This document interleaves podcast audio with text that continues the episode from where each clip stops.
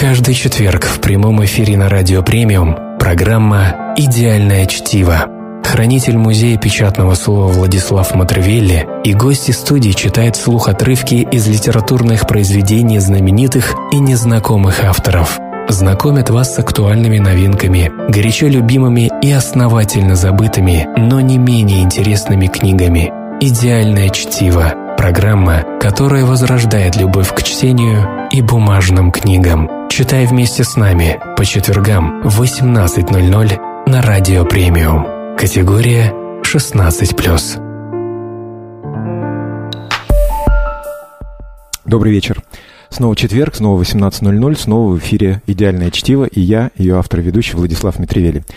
А, напоминаю, что наша программа без политики, без чернухи и без блогеров. И сегодня у нас в гостях настоящий писатель, а, прозаик и журналист э, Дмитрий Лиханов. А, добрый вечер, Дим. Мы с тобой знакомы много лет. Очень приятно встретиться с тобой в эфире. И я хотел сегодняшнюю программу, я не знаю, о чем ты будешь читать. Знаю, что я это анонсировал, что ты будешь читать собственное произведение. Э, э, я буду сегодня читать два отрывка, и, оба связаны э, с любовной, так сказать, вот темой. И хотел даже посвятить нашу программу любви, но потом решил, что все-таки я это сделаю с какой-нибудь гостьей женского пола.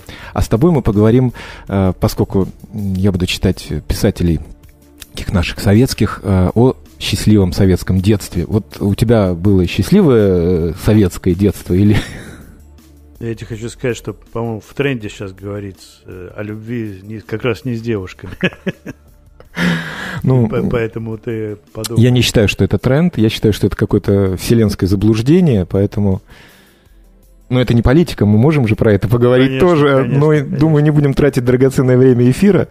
Uh, у меня было достаточно счастливое детство. Я недавно тоже с кем-то сцепился вот uh, на просторах соцсетей. Uh, кто-то в очередной раз, значит, там начал чернить наше прошлое и вот, значит, пустые полки вечно вспоминаются. Ну, люди, наверное, росли в 90-е годы, когда действительно что-то в этом роде было. Хотя я, опять же, вот прям такого катастрофического не помню, потому что все как-то крутились, да, были какие-то продуктовые заказы э, на работе. Если у тебя была нормальная работа, у меня была нормальная работа, я работал в институте повышения квалификации работников туризма, вот, э, ну то есть там нас как-то вот поддерживали. Я не могу сказать, что нас обеспечивали, но раз в месяц ты мог получить продуктовый заказ. Я, поскольку жил один, то мне хватало этого.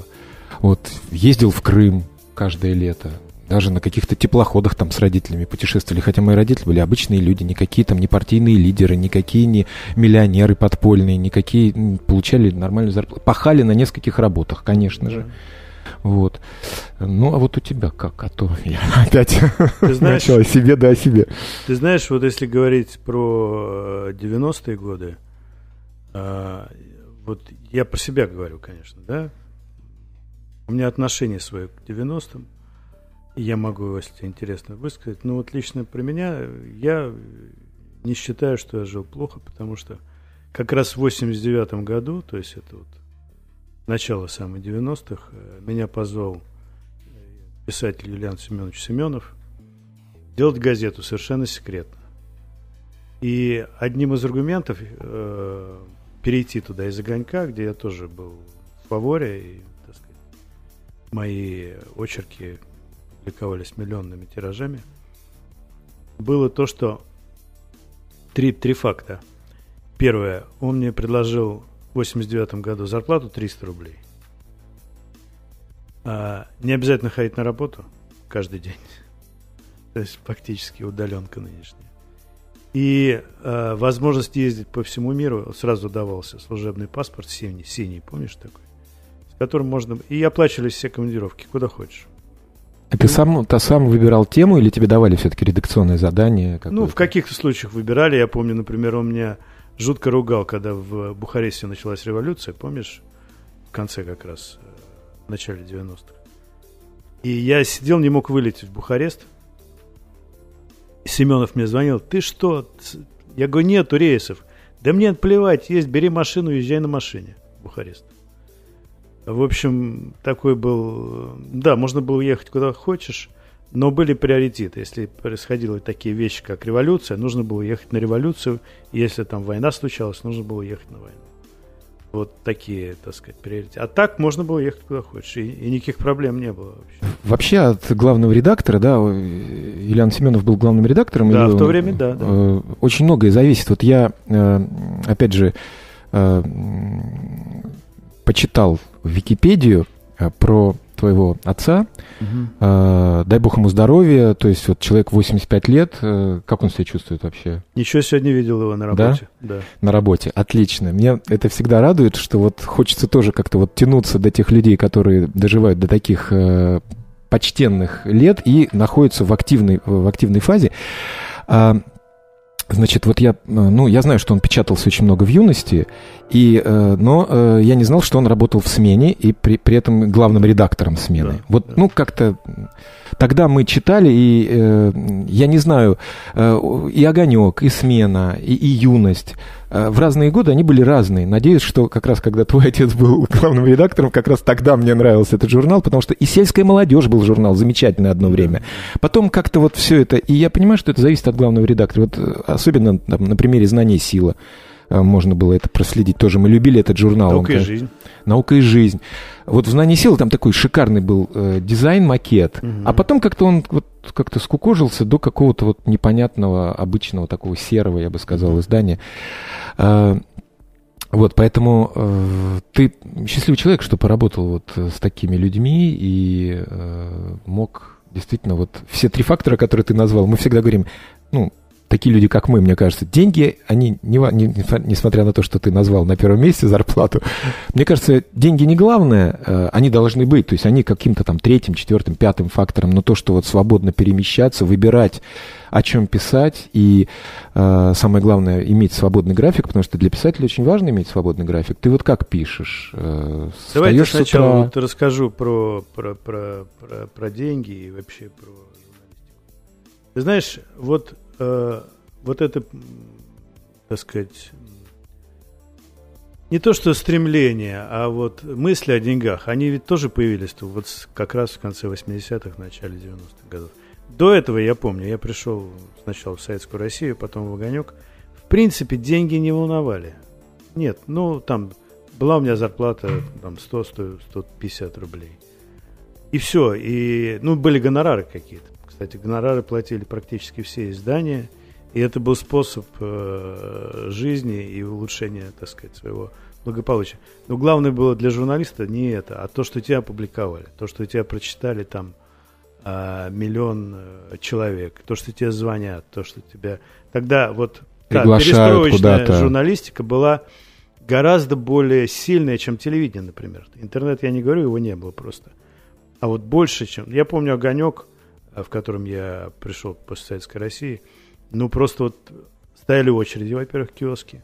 И когда ты э, публиковался там что-то такое интересное, то у тебя на следующее утро тебя знала вся страна. Вот я помню, что писал там про два таких э, известных дела, потому что я начинал как криминальный репортер.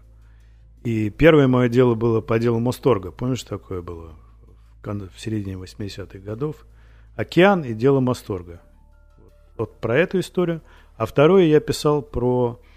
Это было в четырех номерах публикация. Не в одном, а в четырех, с продолжением.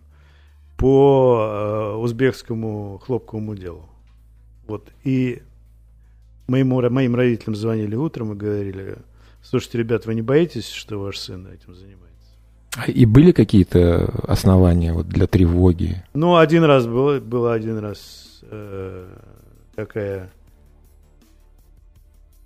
скажем, ну, серьезная история, когда я, помимо своей воли, я этого не знал. Я упомянул в публикации имя человека, который сдал э, в органы, ну, написал заявление, на япончика.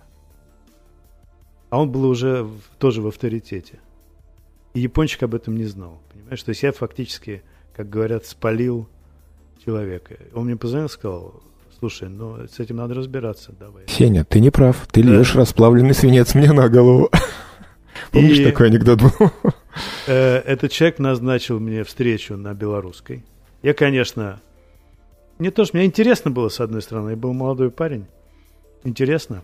С другой стороны, я понимал, что это не просто так. Я позвонил своему приятелю из МВД, он как раз курировал авторитетов. И он сказал, не волнуйся, мы тебя прикроем. И я выехал на эту встречу, зная, что будет наружка, и они в случае чего э, меня будут прикрывать. Приехал, пождал, ждал полчаса, никто не вернул, не приехал на эту встречу. Да. Но они, видимо, просекли наружку. Слушай, ну совсем не о любви у нас получается, и даже не о советском детстве, а о 90-х, о чем я не очень люблю ну, говорить. Ну давай, я готов вернуться еще раньше в свое детство. Смотри, э, я не взял сегодня книгу твоего э, папы, но я взял э, Юрия Яковлева, ну тоже современника, вот замечательный на самом деле писатель, и я давно хотел его почитать вот э, на радио премиум. И у него есть такая повесть «Непослушный мальчик Икар». Вот отрывок из этой повести я сейчас прочитаю. Если вы ушибете коленку или разобьете локоть, помните, что на свете есть замечательное средство от ушибов и ран – арника. Мажьте арникой разбитые колени и локти. Чудодейственная мазь мгновенно затянет все раны. Арника – древнее средство. Падая с мельничного крыла, приходя в себя после стычки с трактирщиками, Дон Кихот доставал темную склянку и, сетуя на людскую несправедливость, густо смазывал арникой синяки, царапины и ссадины. Микоша лежал на горячей гальке и морщился от боли. Сердце, как кулак, било изнутри в грудь, плечи поднимались и опускались, все тело было исцарапано и ободрано, словно побывало в когтях тигра. Тощий, чумазый, покрытый несмываемой коркой загара и грязи, Микоша походил на пещерного жителя, который спит на охапке сухой травы и не знает о существовании подушек и белых простыней. Подстриженные под нулевой номер, его волосы были колючими, как наждачная бумага, а на лице выделялись неестественно большие глаза. Не глаза, а глазищи. Глазинапы. Микоша повернулся на бок и застонал. Все произошло неожиданно и обидно. В зарослях дрока на высоком откосе он встретил девчонку с розовым безбровым лицом, с широко расставленными глазами и круглым ртом. Девчонка была похожа на печальную рыбу солнца. Микоша рассмеялся, а его глаза бесцеремонно разглядывали незнакомку. «Ты откуда такая?» — басом спросил он. Голос у него был густой и низкий. «Я из Колодулихи», — ответила девчонка, и лицо ее сильно порозовело. «А ты?» «Из дупла», — выпалил Микоша и кивнул на большое дерево, обгоревшее от попадания молнии. Микоша насмешливо смотрел на девчонки, на девчонку из колодулихи. «Знаешь, какой у меня палец?» — спросил он, и выставил вперед грязный палец с обкусанным ногтем. «Какой?» — простодушно поинтересовалась девчонка. «Железный, как гвоздь. Не веришь?» С этими словами Микоша ткнул девчонку под ложечку. Девчонка согнулась, он сорвал у нее с головы пилотку, белую с черной стрелой, и бросился бежать. Девчонка побежала за ним. «Отдай пилотку!» Но где ей было догнать верткого, пружинистого Микошу, который ловко прыгал с камня на камень, хватался руками за ветки и стремительно спускался к морю. Желтые цветы дроков мелькали перед лицом и задевали за щеки. Прибойный шум моря гудел в ушах. И вдруг Микоша оступился, потерял равновесие, сорвался и полетел вниз со склона, обдираясь о сучьи, колючки, о каменистую шершавую землю. Теперь он лежал на гальке, тонкий и вытянутый, как ящерица. Тело горело. Мажьте арникой разбитые локти и колени, чудодейственная мазь мгновенно затянет все раны.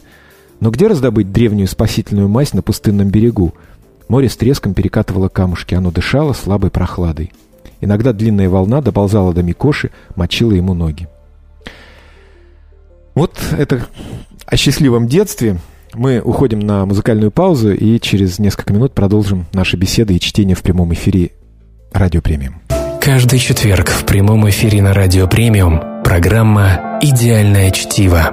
Хранитель музея печатного слова Владислав Матревелли и гости студии читают вслух отрывки из литературных произведений знаменитых и незнакомых авторов. Знакомят вас с актуальными новинками, горячо любимыми и основательно забытыми, но не менее интересными книгами. «Идеальное чтиво» – программа, которая возрождает любовь к чтению и бумажным книгам. Читай вместе с нами по четвергам в 18.00 на Радио Премиум. Категория 16+. Мы снова с вами, и с нами сегодня в студии э, Дмитрий Лиханов, прозаик, журналист. Э, мы начали интересный разговор о счастливом детстве, но переключились на 90-е годы. А, но отрывок, который я прочитал из э, повесть Юрия Яковлева как, как раз э, рассказывает о таком детстве мальчишки, э, о встрече с девочкой. Э, и вот, Дим, э, у меня, знаешь, я читал, у меня прям вот этот вопрос прям вот изнутри, как это лава из, из вулкана попер. Значит, вот не было как бы возможности писать какие-то остро социальные вещи, да, то есть вот цензура была, ну, действительно была. Советское время. Да, да.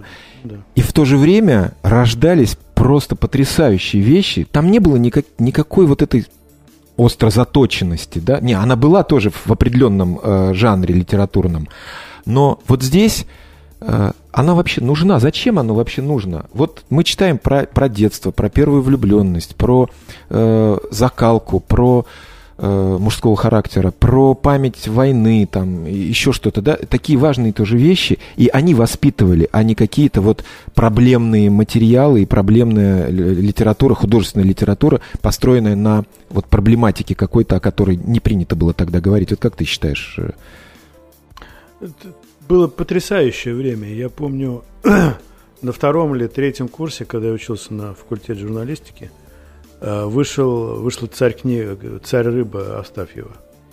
И вот эти студенты, мы, мы обсуждали вот эту книгу, обсуждали ее героев, обсуждали, как это здорово написано. Вот тогда было среди тех, кто близок к литературе в какой-то степени или к журналистике, поражаться и восхищаться там, как, тем, как это сделано, как вот, вот мастерством, понимаешь? А у этих вот э, писателей, этих мастодонтов, слова, конечно, они были, они были потрясающими. А я вот с тем же Виктором Петровичем Астафьевым впоследствии общался уже так на коротке и э, говорил с ним о том, что происходит в нашей стране. И до сих пор с удовольствием перечитываю его прозу военную и не военную. И поражаюсь вот этому мастерству, которое, конечно, сейчас абсолютно утрачено в литературе его нет. Его заменила вот эта вот сиюминутность, пошлость, а, желание выпендриться, грубо говоря, а, а по-нынешнему ипотировать. Вот, вот эти все внешние факторы, они заменяют а, настоящее слово, от которого ты понимаешь, вот у тебя по спине мурашки идут. Потому что ведь можно без всякого мата и похабщины написать так, что у тебя сердце сожмется, правильно? Да, вот когда читаешь Яковлева, ну, многие, может быть, и э, читали в детстве, и просто там у него знаменитые есть вещи, там «Он убил мою собаку», и, «Мой знакомый бегемот», угу. э, ну, «Мальчик с коньками», ну, то есть такие, и вот действительно сердце сжимается, потому что э, не только темы, но и как, как написано это здорово. Ты знаешь, я тебе, я тебе могу сказать одну очень важную вещь. Я вот когда встречаюсь с людьми, особенно молодыми, я им все время это говорю. Еди, вот чтение – это единственный неподконтрольный э, извне вид искусства, как и музыка, впрочем, понимаешь? Потому что ты читаешь, и ты сам, лично сам, без помощи режиссеров, которые тебе показывают картинку, или там актеров, которые тоже представляют для тебя действие, ты сам у себя в голове представляешь вот то, что хотел сказать автор. Между вами никого нет другого интерпретатора, как в других видах искусства. И поэтому, э, например, э, в нацистской Германии почему сжигали книги и потрясающе с большим энтузиазмом относились к телевидению, которое только начинало тогда там зарождаться в Америке. Они говорят, вот за этим будущее. Вот промывать мозги так, как мы хотим, это просто идеально. А книги сжечь. И к этому все идет, ты же видишь и сейчас. Я на самом деле Яковлева вот собираю все издания, которые были, потому что там и разные художники иллюстрировали, и э, в каких-то изданиях нет какого-то одного-двух рассказов, и хочется вот собрать все, и вот не, не устаешь читать все новые и новые. Но э, самая большая э, парадоксальная история, это вот у меня с Викторией Токаревой. То есть у нее столько издается книг, и издатели так тоже хитро делают, что вот э, ты покупаешь из-за одного буквально рассказа, потому что все остальное ты уже читал, но ее тоже с удовольствием перечитываю. И э, почему я сегодня взял, собственно, вот э, двух этих авторов, вот этот Микоша, о котором шла речь э, у э, Яковлева, вот как будто он вырос, и вот продолжение я читаю у Виктории Токаревой. Сейчас прочитаю отрывок из э, повести ехал грека через реку. Угу. Ехал грека просто называется. До отправления самолета оставалось 40 минут. Я стал в очередь и зарегистрировался. Мой багаж состоял из одного маленького чемодана на молнии. Сдавать его я не стал, чтобы потом не ждать получения. Когда я чего-то жду, я не могу при этом ни думать, ни читать. Я только жду, и ничего больше. Во мне накапливается кинетическая и потенциальная энергия, и мне хочется что-то совершить. Но совершить нечего. Я вынужден стоять со смирением воспитанного человека и при этом чувствовать себя как нераскрытая консервная банка, которую поставили на медленный огонь. Я зарегистрировался и отошел вместе с чемоданом. От аэропорта до Адлера два часа самолетом, а до моего дома два часа на общественном транспорте, так что я могу считать себя на середине пути. Но я ощущаю себя гораздо дальше, чем на середине. Я полностью отторгнут от своей комнаты в Петроверикском переулке, от инструментального ансамбля, от Микиной любви. Я свободен и ощущаю свою свободу непривычно, как человек, вышедший из тюремных ворот пять минут назад. Я поднимаюсь по лестнице на второй этаж. Вот дверь с табличкой начальника аэропорта. За дверью, должно быть, сидит сорокалетний сидеющий человек и думает, я выбился в начальники. Ну и что? Вот и парикмахерская, женский зал. А вот и парикмахерша вернее маникюрша. Она сидит особняком за маленьким столиком и смотрит в окно, как я во время репетиции. То ли скучает в ожидании клиента, а может продумывает свое место в сфере обслуживания. Маникюрша похожа на царевну-лягушку в тот момент, когда она из лягушки уже превратилась в царевну. Очевидно, что она красавица-царевна, но и заметно, что недавно была лягушкой. У нее чуть удлиненный рот и чуть выпученные глаза. Глаза у нее как озера, в которых отражаются белые облака. Они очень светлые, просторные. Выражение лица такое, будто ей рассказали что-то интересное и просили больше никому не передавать. Царевна-лягушка посидела, потом поднялась и пошла куда-то в недра парикмахерской. Линии шеи и плеча у нее совершенные. Если бы она сутулилась, то линии были бы нарушены. Поэтому она ступала прямо и не просто шла, а несла свои линии и веселую тайну своего лица. Царевна-лягушка вернулась с кувшином горячей воды и несколько раз посмотрела в мою сторону. «Что вы хотите?» — спросила она. «Маникюр», «Садитесь», — пригласила она, не удивившись. «Может быть, невозмутимость — это ее юмор? А может быть, все знакомятся с ней подобным образом, не я один такой умный?» Я вошел и сел напротив. Она протянула мне раскрытую ладонь, и я вложил туда свою руку. Я дал ей лапу, как собака, и также посмотрел в глаза. Она не приняла мой взгляд, не взяла меня в собаки и не пошла в хозяйки. Холодно спросила, лаком будете покрывать? «Конечно». «Бесцветный?» «А какой модно?» «Красный, как при непе». «Значит, красный». Я думал, она спросит, зачем вам крашеные ногти? С этого вопроса началась бы наша беседа. Она началась бы сегодня, а окончилась лет через пятьдесят. Но царевна-лягушка ни о чем меня не спрашивала. Молча плеснула воду из кувшина в пластмассовую чашечку, насыпала туда порошок, взбила пену. Потом с деловым видом сунула мою руку в горячую воду, достала мизинец и стала состригать то, что казалось ей лишним. Мика сильна своей зависимостью от моей жизни, а это сильна своей независимостью. Через 10 минут поднимет на меня небесные глаза и скажет «Вы свободны. И хоть ты тут умри». Из репродуктора доносилась песня про Стеньку Разина, как он плыл из-за острова на стрежень. Голос у певца был могучий, супермужской. Должно быть, певец ассоциировал себя с самим Степаном Разиным. Царевна-лягушка перебирала в руках мои пальцы, склонив голову. Волосы у нее не темные, не светлые, серенькие, как перья у жаворонка. Кстати, я никогда не держал в руках жаворонка и не видел, какие у него перья. «Некрасиво персиянку топить», — сказал я. Царевна-лягушка отвлеклась от моего указательного пальца и подняла свои глаза под высокими бровями. «Почему некрасиво?» «Ну, представьте себе, у нее папа перс, князь, она у него единственная дочка, пришел посторонний человек, увел из родительского дома, посадил в лодку, набитую невоспитанными разбойниками, и вместо того, чтобы защитить, взял и выкинул за борт, в набежавшую волну». «Глупости», — сказала царевна-лягушка, — «здесь дело не в персиянке, а в народно-освободительном движении». Общее дело должно быть выше личных интересов. И вам ее не жалко? Так вообще вопрос не стоит. Она отвинтила крышечку от темной бутылочки и макнула туда кисточку. Я ждал, что будет дальше. Царевна-лягушка виртуозно провела кисточкой по всем десяти моим пальцам. Ногти получились яркие, блестящие, как леденцы. Я сидел, протянув к ней руки с растопыренными пальцами. И в этот момент между нами проскочила искра. Та самая, которая проскакивает между двумя грозовыми тучами, когда они близко подходят друг к другу. Та самая, от которой сверкает молния, гремит гром, на землю проливается дождь, и из земли выбивается тонкий зеленый росток. «А зачем вам крашеные ногти?» — дрогнувшим голосом спросила царевна-лягушка. Мне захотелось протянуть руки еще на 10 сантиметров и положить их на совершенные линии шеи и плеча. «Ведь на Западе делают маникюр», — ответил я тоже дрогнувшим голосом. «На Западе и губы красят, мы же с вами не на Западе».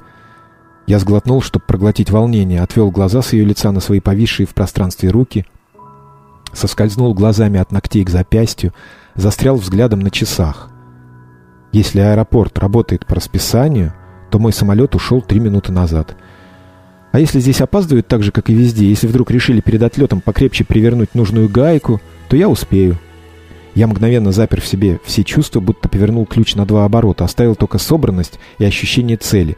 В течение трех секунд я расплатился с царевной лягушкой, при этом у меня смазался неподсохший лак. На исходе 75-й секунды я уже бежал по летному полю, а за мной гна гнались и меня ловили двое людей в служебных фуражках. Я вырывался и пытался объяснить, но не словами, а жестами. Они меня урезонивали, не жестами, а словами. Кончилось все это тем, что трап отошел, и мой самолет поехал на взлетную полосу. Я мог бы догнать его и, ухватившись за хвост, долететь до Адлера по открытому воздуху. Встречный ветер обдувал бы мои ноги и обтягивал волосы со лба. Я еще мог бы догнать, но меня не пускали эти двое дисциплинированных тов... товарищей. Ну, дальше произошло то, что, по идее, можно предсказать. Самолет разбился. О, Господи. Да, да, а герой остался жив, и дальше вот он вспоминает, рефлексирует по этому поводу. Но мы не будем о грустном. Вот э, смотри, здесь про народно-освободительное движение, да, как тонко вот ввернуто какой-то вот такой момент. Мы все слушали политинформации, мы все были общ... э, такими подкованными, да, в, в политическом смысле. Ну, у нас передача не о политике, но вот в литературе он, вс... она, Виктория Токарева, да, автор так вскользь бросает вот эту вещь, и мы где-то подсмеиваемся, да, над, над, над этим, что даже Степана Разина э, в народно-освободительную борьбу приписали. А, а вообще, а, вот прослеживается вот эта же линия, да, вроде как ни о чем, но как интересно, захватывающе написано, ну, может быть, потому что мы были молоды, талантливы, и интересно вот это вспоминать свои юношеские какие-то ощущения, да. А, и действительно, как будто вот персонаж Юрия Яковлева, там он сравнивает девочку с рыбой солнца, с печальной рыбой солнца, а здесь с царевной лягушкой. Вот, может быть, эта ассоциация заставила меня взять вот эти две книги. Угу. Вот ты как подходил. Интересно. Да. Но э, стиль похож у вот авторов, да, такие вот простые фразы. У Виктории Токаревой это вообще очень ярко выражено, то есть она такими короткими кинематографичными фразами. Не зря по ее э, сценариям очень много фильмов поставлено. В частности, вот я помню, шла, шла собака по роялю. Угу. Вот в детстве прям вот мы столько раз его смотрели, бегали в кинотеатр, покупали эти синенькие билетики по 15 да, да, копеек. Да, да, да, да. Ели мороженое, никакого попкорна не было в камине. С мороженым в зал пускали. Да. Никто не говорил тебе, что нельзя войти. Ну, мы обычно съедали его быстрее, чем э, успевал начаться сеанс. Можно было еще задержаться и не посмотреть журнал, хотя мы всегда смотрели журнал. И иногда это был фитиль, иногда это был «Хочу все знать», а иногда это было... Э, новости такой, дня. Новости дня, да, да, с такой шикарной тоже музыкой. И мы сейчас уйдем тоже на музыкальную паузу. Надеюсь, наш диджей поставит вам тоже шикарную музыку. Снова с вами «Идеальное чтиво», и у нас в гостях Дмитрий Лиханов, э, с которым мы говорим про счастливое детство и читаем отрывки из э, классиков советской литературы. Юрий Яковлев, э, Виктория Токарева вот прозвучали в эфире. И я, кстати, подумал, вот Виктория Токарева пишет от лица мужчины. Я вот сейчас вот поймался на мысли, что когда я читал, я много раз перечитывал этого «Ехал Грека», Э, и у нее потрясающие есть повести и рассказы от женского лица, а здесь от лица мужчины. Вот ты как писатель скажи, э, это как вот перевоплотиться в противоположный пол? Э, ну, может быть, ты никогда про это не думал, может быть, у тебя есть какие-то примеры, но вообще это так надо настолько знать психологию или просто писатели же кормятся и рассказами, историями какими-то, да, тебе рассказали что-то, ты там это в голове как-то перелопатил? Или как это происходит вообще писательская э, история? Ну, я, знаешь, многих спрашивал, э, композиторов, как ты пишешь эту музыку? Они говорят, ну вот беру вот эти, эти значочки и ставлю их. Я говорю, ну да, отлично. Вот примерно так же я тоже пишу. Пишу слова, буквы складываю. Понимаешь, что это ни, никогда не объяснимо, потому что э, это всегда некое таинство – это то, М- что магия, магия. рождается. Не то, что магия, это, во-первых, это дисциплина, потому что для того, чтобы вот, э, вот эту книжку, например, написать, если видно ее здесь, э, я просто себя заставил это сделать, потому что я ее написал, написал кусочек, забросил года на три, и она лежала. А потом я поехал на охоту в деревню на север. И сидя там, охоты не было. Ничего не летало, не, не прыгало. И я подумал, если вот я сейчас не сяду за это, то я никогда не напишу. И вот я просто, знаешь, это дисциплина. Каждый день с утра я вставал, садился и писал хоть немного там, хоть страничку. А почему ты хотел, вот если сейчас не сяду, то никогда не напишу, почему ты хотел написать ее все-таки? Это чтобы передать что-то, какую-то информацию или Нет, ты знаешь, я, излить что-то? Я прочитал вот... то, что я написал, увидел, что это неплохо. И почему это не должно закончиться с каким-то финалом? Почему это должно какой-то полуфабрикат лежать? Вот надо доделать. И я просто э, всю семью построил и сидел каждый день, несколько месяцев писал, и потом написал. И когда принес в Эксмо, то мне моя редакторша Ольга Аминова позвонила там через несколько недель и сказала, Дима, это грандиозно. Слушай, ну давай не будем томить наших слушателей, почитай, что, что же это такого там грандиозного. Ты знаешь, но, э, не знаю, я ведь по, по отрывку мало чего поймешь, поймешь стиль, наверное, какой-то. А, не более того, потому что здесь есть в этой книге своя история, фабула. Это, это в основе книги вообще реальная история реальной собаки, которая жила вот на этом самом севере, про который я упомянул. А, Ее история очень короткая и печальная. Я просто вот одним еще из стимулов того, что нужно сесть и написать, вот была как-то память об этой собаке. Породистую лайку привезли из Москвы, и оставили в деревне на предмет того, чтобы из нее воспитал местный товарищ охотничью собаку. А местному товарищу он сельским хозяйством занят, ему не до собаки. И она росла, как э, ветер в поле, у нее только кровь играла ее, породистая, понимаешь. Она в результате родила от какого-то заблудшего кобеля несколько щенков, но вот охота ее всегда кровь ее тянула в лес, она там гоняла зайцев. Потом она... Я тебе сейчас рассказываю не Я понял, да. реальную историю, угу. да. Звали ее Тайга, эту собаку. Здесь у меня ее зовут Бенка. Потом она случайно попала под косилку к этому хозяину. Ей отрезала обе ноги, она ковыляла на культях некоторое время. Потом заболела, и чтобы ее э, не быть обузой, ее хозяин застрелил из ружья. Вот такая а, история Э, породистой собаки, которая вот попав в определенные условия, э, прожила совершенно чудовищную, чудовищную жизнь, да, и мне многие люди, которые читали это, они говорят, это, конечно, не, не, про, не про собак, это про людей. О я том, как раз хотел сказать, да, что... Да, да, Так что я могу, я вот думал много, э, как, откуда начать, но решил с самого начала, потому что ну, что там, непонятно будет, если с середины. Так что давай, извините меня за мой, так сказать, прононс и манеру читать. Я не часто это делаю. Лежа на талом снегу в ожидании близкой смерти, Бьянка вдруг вспомнила запах матери, сотканный из слабых, еле памятных ароматов, ее теплого жирного молока, сухого сена с лоскутками увядших васильков, тлеющей дымно листвы, что жили на дачах в ту самую первую осень ее начинающейся жизни. Запах тлеющих листьев был одним из первых, а потому особенным, острым, густым, вобравшим в себя все, что смогло вместить короткое земное бытие всякого листа, отклейкой, стрельнувшей навстречу теплу почки – до обреченного полета к холодеющему телу земли.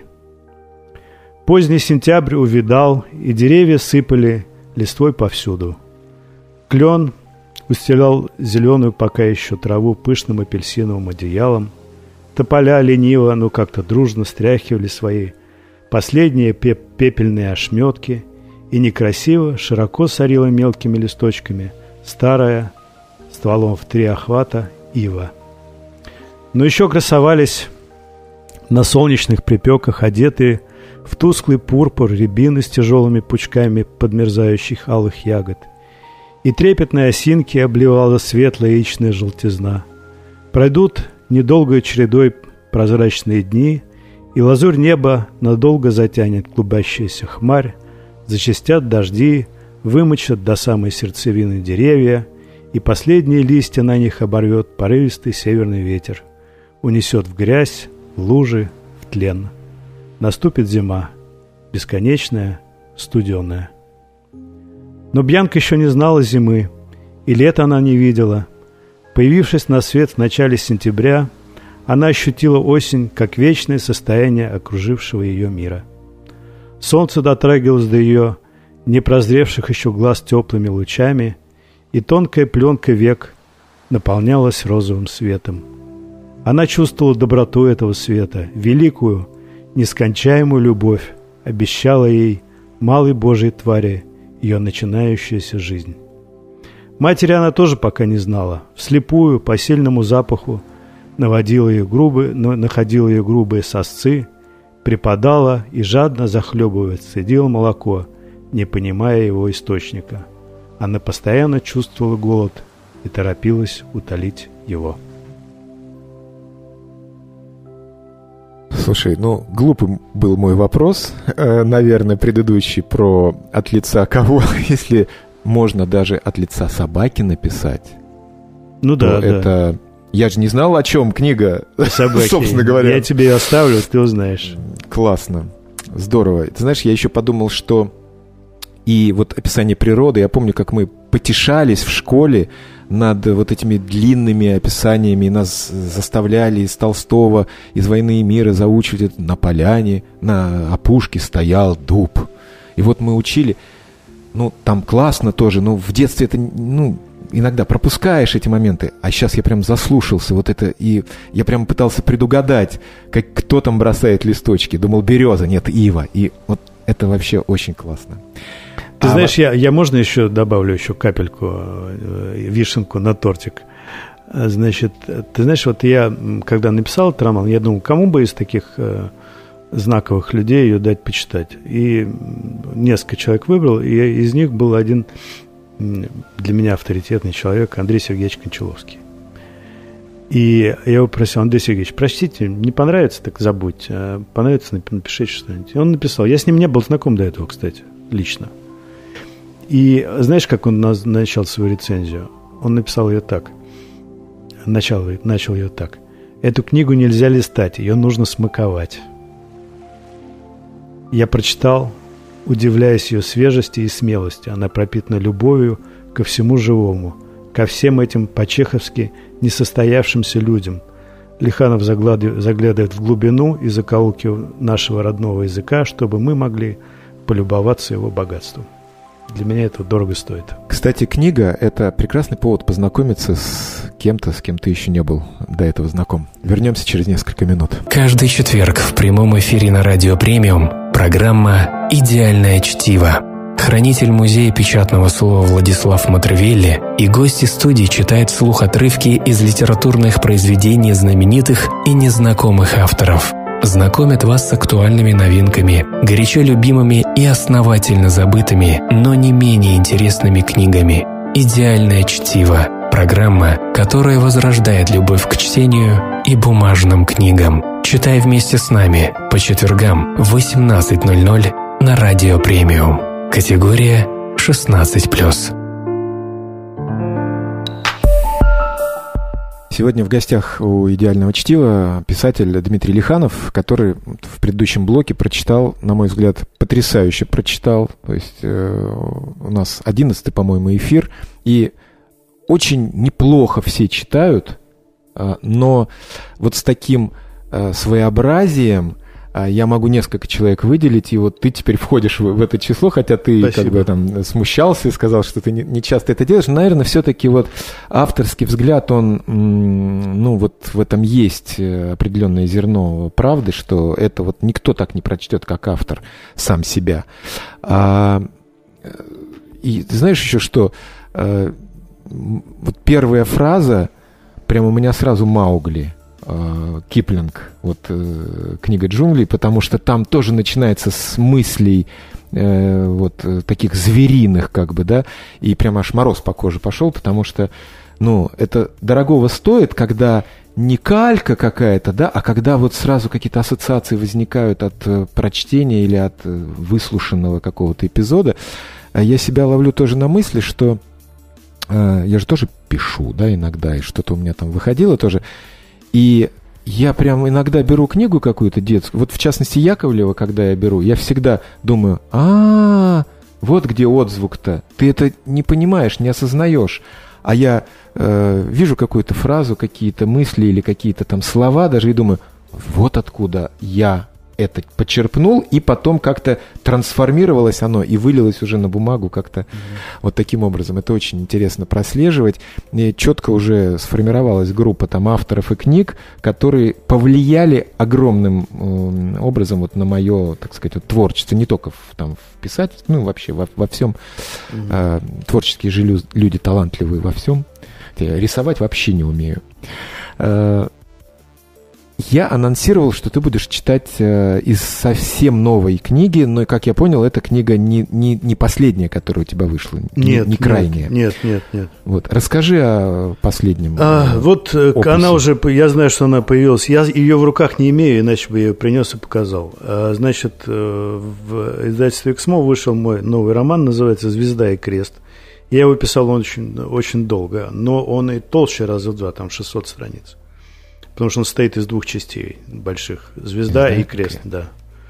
Э, из двух линий. А, значит, в основе этого романа, а, ну, не в основе, это, э, судьба этого человека вдохновила меня на написание этого романа. Это мой товарищ, э, которого я знаю уже не один десяток лет, с тех самых 90-х годов. Он был, я коротко расскажу, он был штурманом, окончил авиационное училище – Отец его командовал, э, заместитель командующего авиации 50-й, 40-й армии в Афганистане. Он там погиб, и сын поехал в Афганистан воевать э, на место отца. Но его не взяли летчиком, и он стал авианаводчиком. То есть это специальность военная, когда ты наводишь авиацию на различные точки э, во время боевых действий. А во время Э, паншерской операции, одной из паншерских операций, которых было несколько, он, ему отрывает мины э, обе ноги.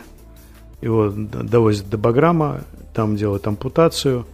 А хотели еще руку отрезать, но парню было 27 лет, решили пожалеть, что же он с одной рукой будет.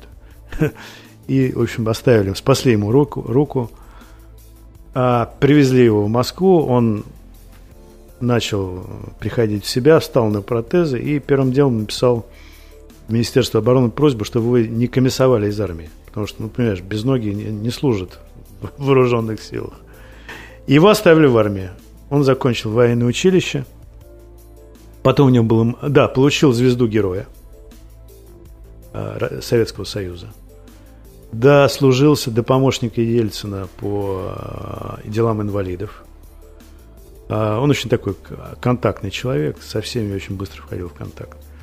Вот, а потом, да, потом он э, вошел в политику, хотел стать губернатором даже, э, депутатом, и, в общем, ничего у него не получилось. А потом он исчез. И через два года я его обрел, как говорится, позвонил ему, а я вернулся только что с Афона, позвонил ему, говорю, Валера, привет, я с Афона приехал. Он говорит, а я теперь не Валера. Я говорю, а кто ты? Он говорит, я теперь инок Киприан. Короче, он принял этот герой э, Советского Союза, принял, он единственный у нас в стране э, монах, который носит геройскую звезду на рясе.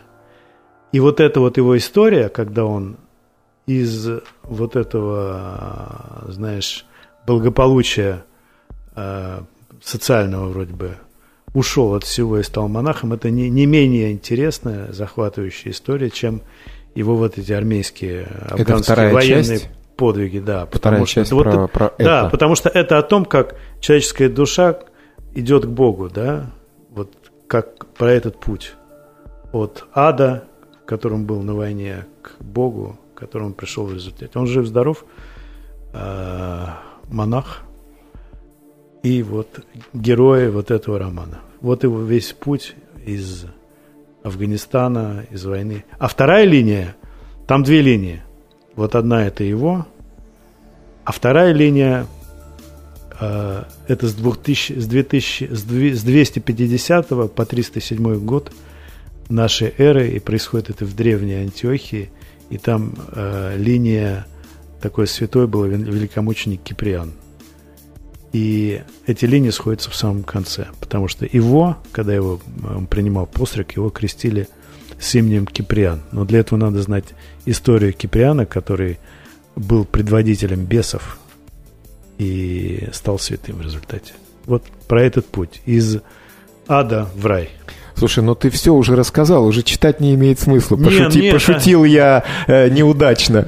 Не, на самом деле, конечно же, э, я много раз сталкивался с тем, что даже зная сюжет, и, и кино мы так смотрим, да, и, и книги читаем, э, наслаждаясь именно тем, как это скроено и как ну это да, вот вообще конечно, сделано. конечно, конечно. Вот.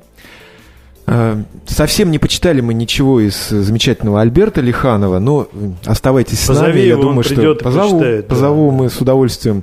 Э, но вы не отключайтесь, потому что ровно через час Анатолий Гендин в уже любимой вами передаче «Атлас Гурмана» продолжит общение в прямом эфире. Всего доброго.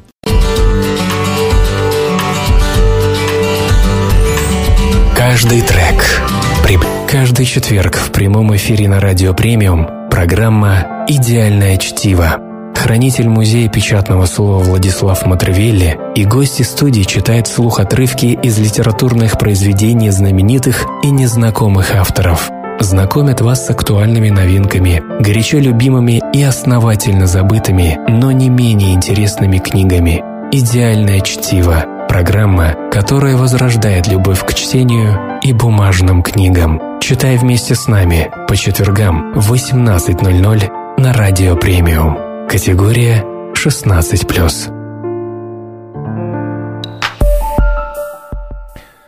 Добрый вечер.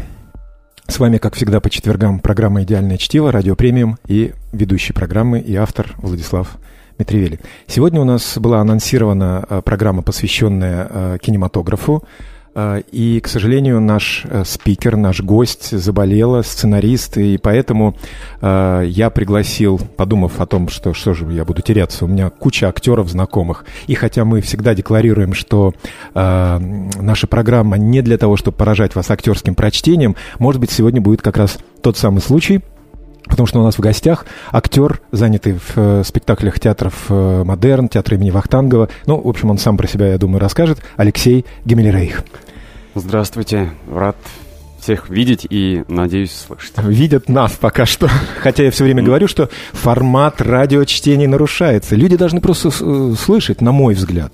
Вот как ты думаешь? Вот это же другое немножко, когда ты видишь, как человек говорит, читает, и когда ты воспринимаешь на слух. Безусловно, я придерживаюсь именно такого мнения, когда э, текст воспринимается каким-то подсознанием, что ли, когда образы рождаются э, из услышанного. Либо на э, зрительно ты должен увидеть текст, либо из на букв. слух. Ну, да. когда ты, ну вот в театре же. Кстати, хотел тебя спросить сейчас. Э, вот у нас произошла такая внезапная замена, да, то есть вот ты сегодня экспромтом просто благодарю тебя очень, что ты откликнулся. Э, все занятые же люди, я понимаю, что это тоже не так просто выкроить время даже для эфира на радио премиум. А вот бывал у тебя в театре такой какой-нибудь вот э, засада такая, что вот вдруг бац, и надо что-то сделать, то, что совершенно неожиданное, потому что, ну, театр это же, это же все вот на мой взгляд, да, все должно быть четко, там, продумано.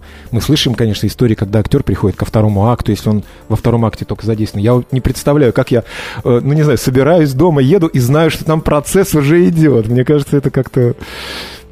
Да по-разному происходит. Безусловно, есть и такие актеры, которые, ну, к нему, к примеру, зачем сидеть два действия, если ты выходишь только в третьем. Такие есть большие спектакли, да, но это уже у тех, у кого налажен процесс. Вот. Но, безусловно, те люди, которые подходят э, к процессу грамотно, все-таки, да, с ответственностью, они, конечно же, прибывают с начала спектакля. Надо же как-то вот э, погрузиться в тему, влиться. да, влиться. Надо услышать предыдущую сцену, и тогда ты войдешь в нее, как сказать. Ну, а было такое вот, что кто-то опоздал, и вот надо срочно как-то что-то придумать. Я не говорю о том, что другой актер выходит вместо этого актера, да, потому что, ну, грим там, да, текст, э, хотя, наверное, все как бы примерно представляют текст друг друга. Вы как вот, когда пьесу играете, вы знаете все тексты наизусть, весь текст или только свой? Ну, там, с репликами партнера, допустим. Да, это удивительное свойство памяти. Э, об этом говорил еще Сергей Маковецкий. Вот что это такое, говорит, когда тебя разбудят через 10 лет, ты спектакль уже не играешь, а ты раз и вспоминаешь весь текст. Откуда это? Вот что это свойство памяти какое-то актерское. Да, конечно же, мы знаем э, текст и партнеров, безусловно, может быть, не очень точно, но в основной мере. Да, и, конечно же, были и такие казусы, когда и кто-то опаздывал на сцену, и когда ты сам опаздывал на сцену. Такое было-то. Приходишь, и у партнеров просто глаза по 5 копеек, и они уже разбросали твой текст. И ты даже не знаешь, в каком моменте мы сейчас находимся. Партнеры, а, выручайте как-то. Вот, и потом только в процессе, я думаю, что зритель, к сожалению, это тоже замечает. Это тоже особая специфика, когда экспромт... Э...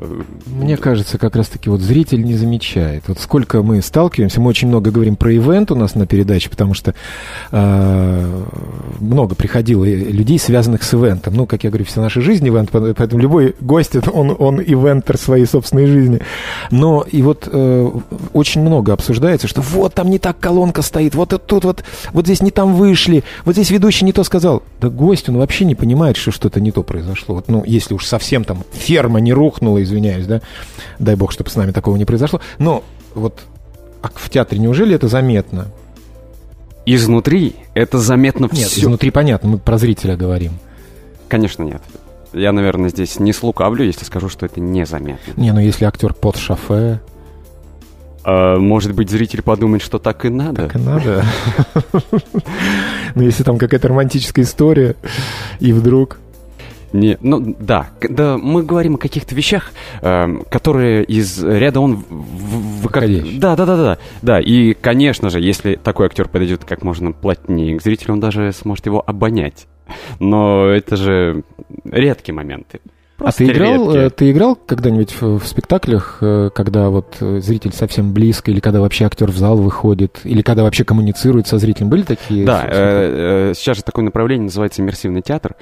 Вот, когда ты общаешься вплотную, прикасаясь даже к нему, может быть. Да, не, не, не всегда он может отвечать. Тут уж какие правила есть игры.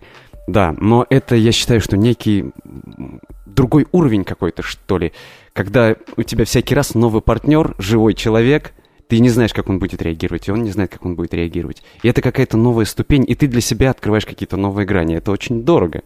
Потому что все-таки театр, э, при всей моей любви к нему и при всей его всей объем, объемлющем э, э, свойстве, э, все-таки имеет какие-то границы. Вот. И там четвертая стена, ну, сейчас это очень, очень условно, но все-таки. Вот. А, а когда у тебя есть э, живое прикосновение к человеку, к настоящему, к неактеру, это какое-то другое ощущение. Ну, сейчас мы прикоснемся к книге. У нас программа все-таки посвящена чтению. Мы, конечно, много разговариваем на разные совершенно темы. И идея э, читать э, сценарии или что-то связанное с кино, мы можем там взять. Вот я сегодня много-много-много книг принес. Конечно, мы все не успеем. Вот я потом буду показывать их. Э, но началось все вот с этой книги. Значит, э, где-то на книжных развалах, смотрю, ба, свой среди чужих, чужой среди своих. В, э, в серии «Военные приключения» много-много таких книжек я видел в своей жизни. Но никогда мне не встречался сценарий, или как вот здесь названо, это повесть. Это повесть, да, написал Эдуард Володарский, все мы его знаем, и Никита Михалков. А, может быть, потом из этой повести делался ну, сценарий уже настоящий, да? А, а может быть, они писали его как сценарий. Ну, суть в том, что я просто никогда не знал, что существует книга «Свой среди чужих, чужой среди своих». Я думал, это, ну вот, написали люди сценарий, и как бы мы видим потом воплощение на экране. Я, значит, ее, естественно, купил и к своему стыду ни разу не открыл.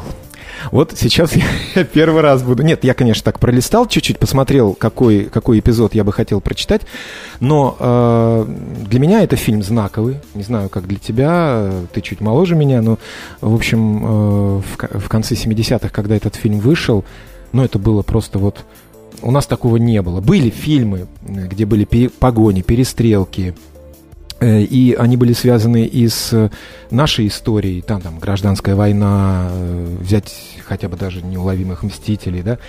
но такой тонкий психологический, э, с просто букетом актеров потрясающих э, фильм, он был такое явление на нашем экране. И, конечно, его смотрели по много раз. Я его смотрел, наверное, больше десяти раз. Вот там потрясающая музыка. Вот я не сообразил эту музыку подобрать к сегодняшней передаче. Почему-то, не знаю. Ну, у нас не последний раз мы будем читать о кино. А, и вот, э, взяв эту книгу, я ее, как сказал, уже ни разу не открыл, положил и думаю, вот будет у нас тема, э, связанная с кино, и мы обязательно э, почитаем. А на этой неделе просто целый ряд замечательных актеров и режиссеров родился – и 17 и 18 и 20 только вот 19 никто не родился. Сегодня 19 ноября, и мы в эфире с темой э, кино. Эдуард Володарский, Никита Михалков, свой среди чужих, чужой среди своих.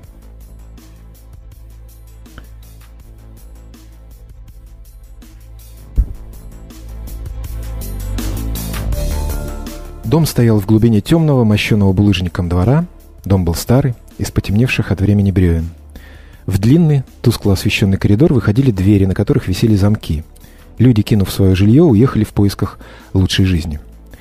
В доме теперь жили только двое, любопытная и скандальная бабенка Анфиса и Шилов. Комната его была в глубине коридора. Шилов лежал на железной кровати, поверх серого солдатского одеяла, смотрел на облупившийся потолок и курил. Кроме кровати в комнате стояли платяной шкаф, стол, стул и маленькая этажерка с книгами. На столе лежала стопка бумаг, Матово поблескивали части разобранного пистолета системы Смита и Венсона. Шилов любил разбирать и смазывать свое оружие. За дверью поскрипывала половицами Анфиса. Ее мучило любопытство. Хотелось узнать, отчего это сосед Егор, чекист, сидит дома. Но спрашивать боялась, и, томясь, бродила по коридору. Наконец, не выдержав борьбы со своим любопытством, она распахнула дверь. «Егор», — сказала она, тараща глаза и пытаясь изобразить на лице удивление и даже испуг. «Егор, что это я сегодня на улице слышал, тебя, говорят, из ЧК выгнали?» Шилов повернулся к Анфисе голову, ничего не сказал, только улыбнулся. Анфиса секунду помедлила, а потом опять спросила, «Егор, правду говорят, а?» «Ничего ты, Анфиса, не слышала», — спокойно ответил Шилов. «Любопытно тебе очень, что я дома сижу. Вот и несешь ерунду, верно?» И Шилов снова улыбнулся. «Вот черт проклятый!» — баба в сердцах хлопнула себя по бокам. «Все угадает. Неинтересно с тобой, Егор, в одной квартире жить». Шилов засмеялся негромко. Анфиса хлопнула дверью, но тут же, приоткрыв снова, спросил. «И вправду, чего дома-то торчишь? Случилось что?» Шилов не ответил. На базаре бабы боялись, сколько золота со всей губернии собрали, будто в ЧК все подвалы битком набиты. Шилов не ответил. «Эх ты!» — Анфиса укоризненно покачала головой. «Я-то думала, с чекистом в одной квартире жить буду. Столько новенького, интересного понаслушаюсь. А ты...» Ее растрепанная голова исчезла за дверью. Шилов полежал еще немного, потом сел к столу и медленно начал собирать пистолет. Ну, я не зря выбрал такой вот э, эпизод, в котором вроде как ничего особенного не происходит, но он э, все равно такой вот сочный какой-то, да, вот это скромная обстановка, стол, тумбочка, стул, книги, этажерка с книгами, меня это привлекло. Э, в общем, не знаю, у меня столько эмоций борется э, во мне, потому что этот фильм действительно оказал большое такое влияние на мою жизнь, хотя в нем ну, речь не идет о каких-то там вот событиях, которые могли бы, не знаю, как-то помочь тебе выстроить жизненный путь или еще что-то, но там столько вот составляющих и столько э, эмоций с ним связано, что дорогого стоит. Э, конечно, кто еще не смотрел, всем рекомендую его посмотреть.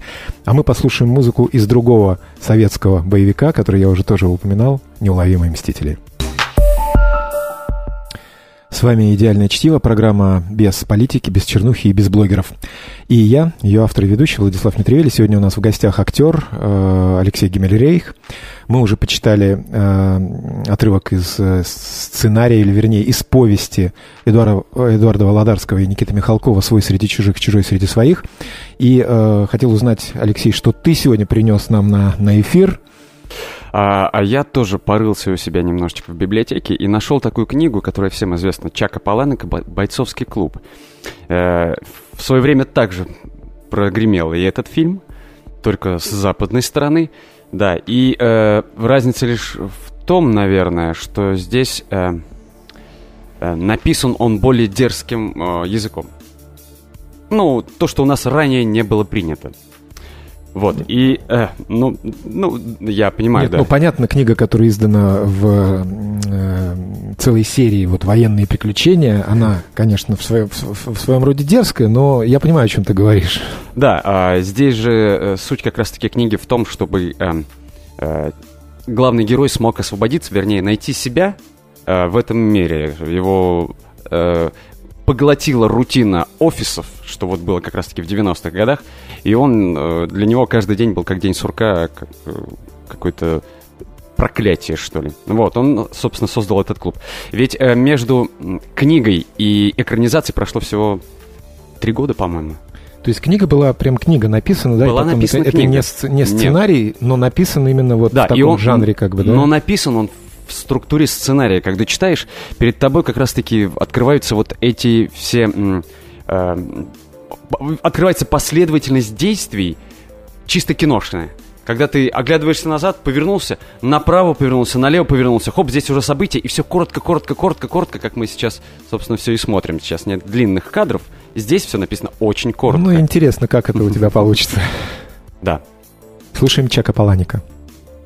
Нигде не чувствуешь себя таким живым, как в бойцовском клубе.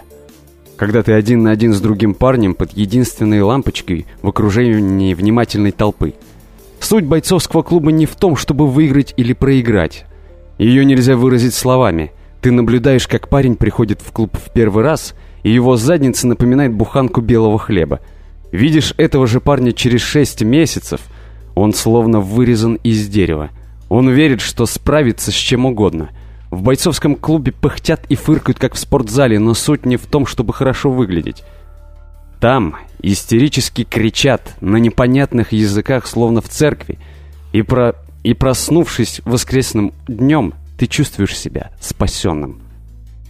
После моего последнего боя парень, с которым я дрался, вымыл пол, пока я звонил в страховую компанию, чтобы сообщить о намечающемся визите в травмпункт. В больнице Тайлор объяснил, что я упал. Когда мы с Тайлером создали бойцовский клуб, ни один из нас прежде не дрался. Если ты никогда не дрался, тебе интересно, покалечит ли тебя? Что ты способен сотворить с другим человеком? Я был первым, кого Тайлер решился спросить об этом. Мы оба достаточно выпили в баре, где всем было безразлично. И Тайлер сказал, «Хочу, чтобы ты сделал мне одно одолжение. Ударил меня как можно сильнее». В этой книге через э, драку человек как бы м, познает и чувствует себя. Эм, ведь э, вот я не могу себе найти примеров других книг, э, где человек м, до конца использовал свою физическую возможность, э, где он э, через боль открывал бы свои какие-то новые грани. Ну, э- может это быть- и шокировало тогда, я помню, э, мнение об этом фильме. Да, может быть. И, и оказалось последовательней, по- последователей огромное количество людей в разных городах. Вот он путешествовал из города в город. И людей, которые потерялись в этом мире, большое количество. Вот, и, наверное, тогда эта книга именно поэтому произвела Слушай, а ты, э, у тебя потрясающая вот э, манера читать. И э, я, э, ну, просто я не учился на актерском никогда. И я пытаюсь так же читать. Я понимаю, что у меня так, так не получается. И голос у тебя, например, вот мы разговаривали перед эфиром, он с- с- совершенно другой. А ты не пробовал аудиокниги там озвучивать? Не знаю, был опыт какой-то? А, у меня знакомый как-то озвучивал на Литрес. Знакомый.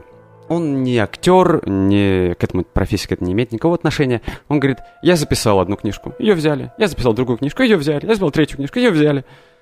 Я подумал, а какой же там ур- уровень тогда у этого Литрес, если принимает все, что угодно?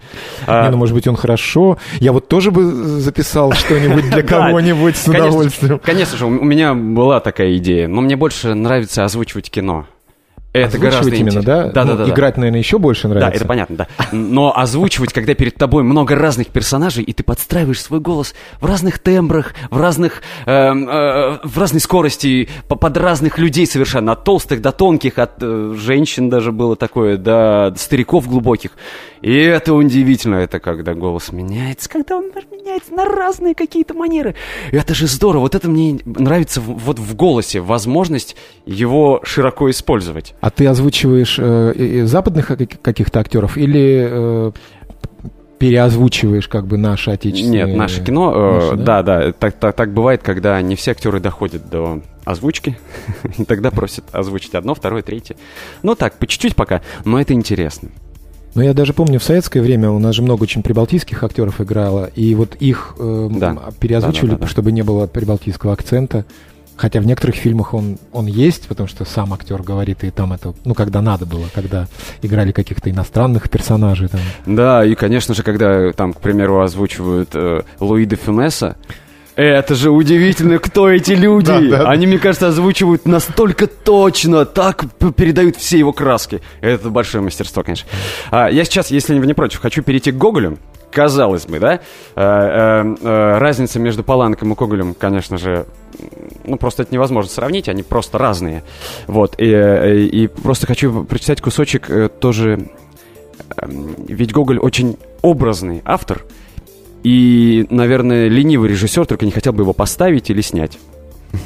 Я, кстати, не так много знаю экранизации Гоголя. Ну вот ты принес э, Ви, если я не ошибаюсь. Да. Я вижу просто Тарас Бульба на обложке. Я так, неужели ты будешь читать Тарас Бульба?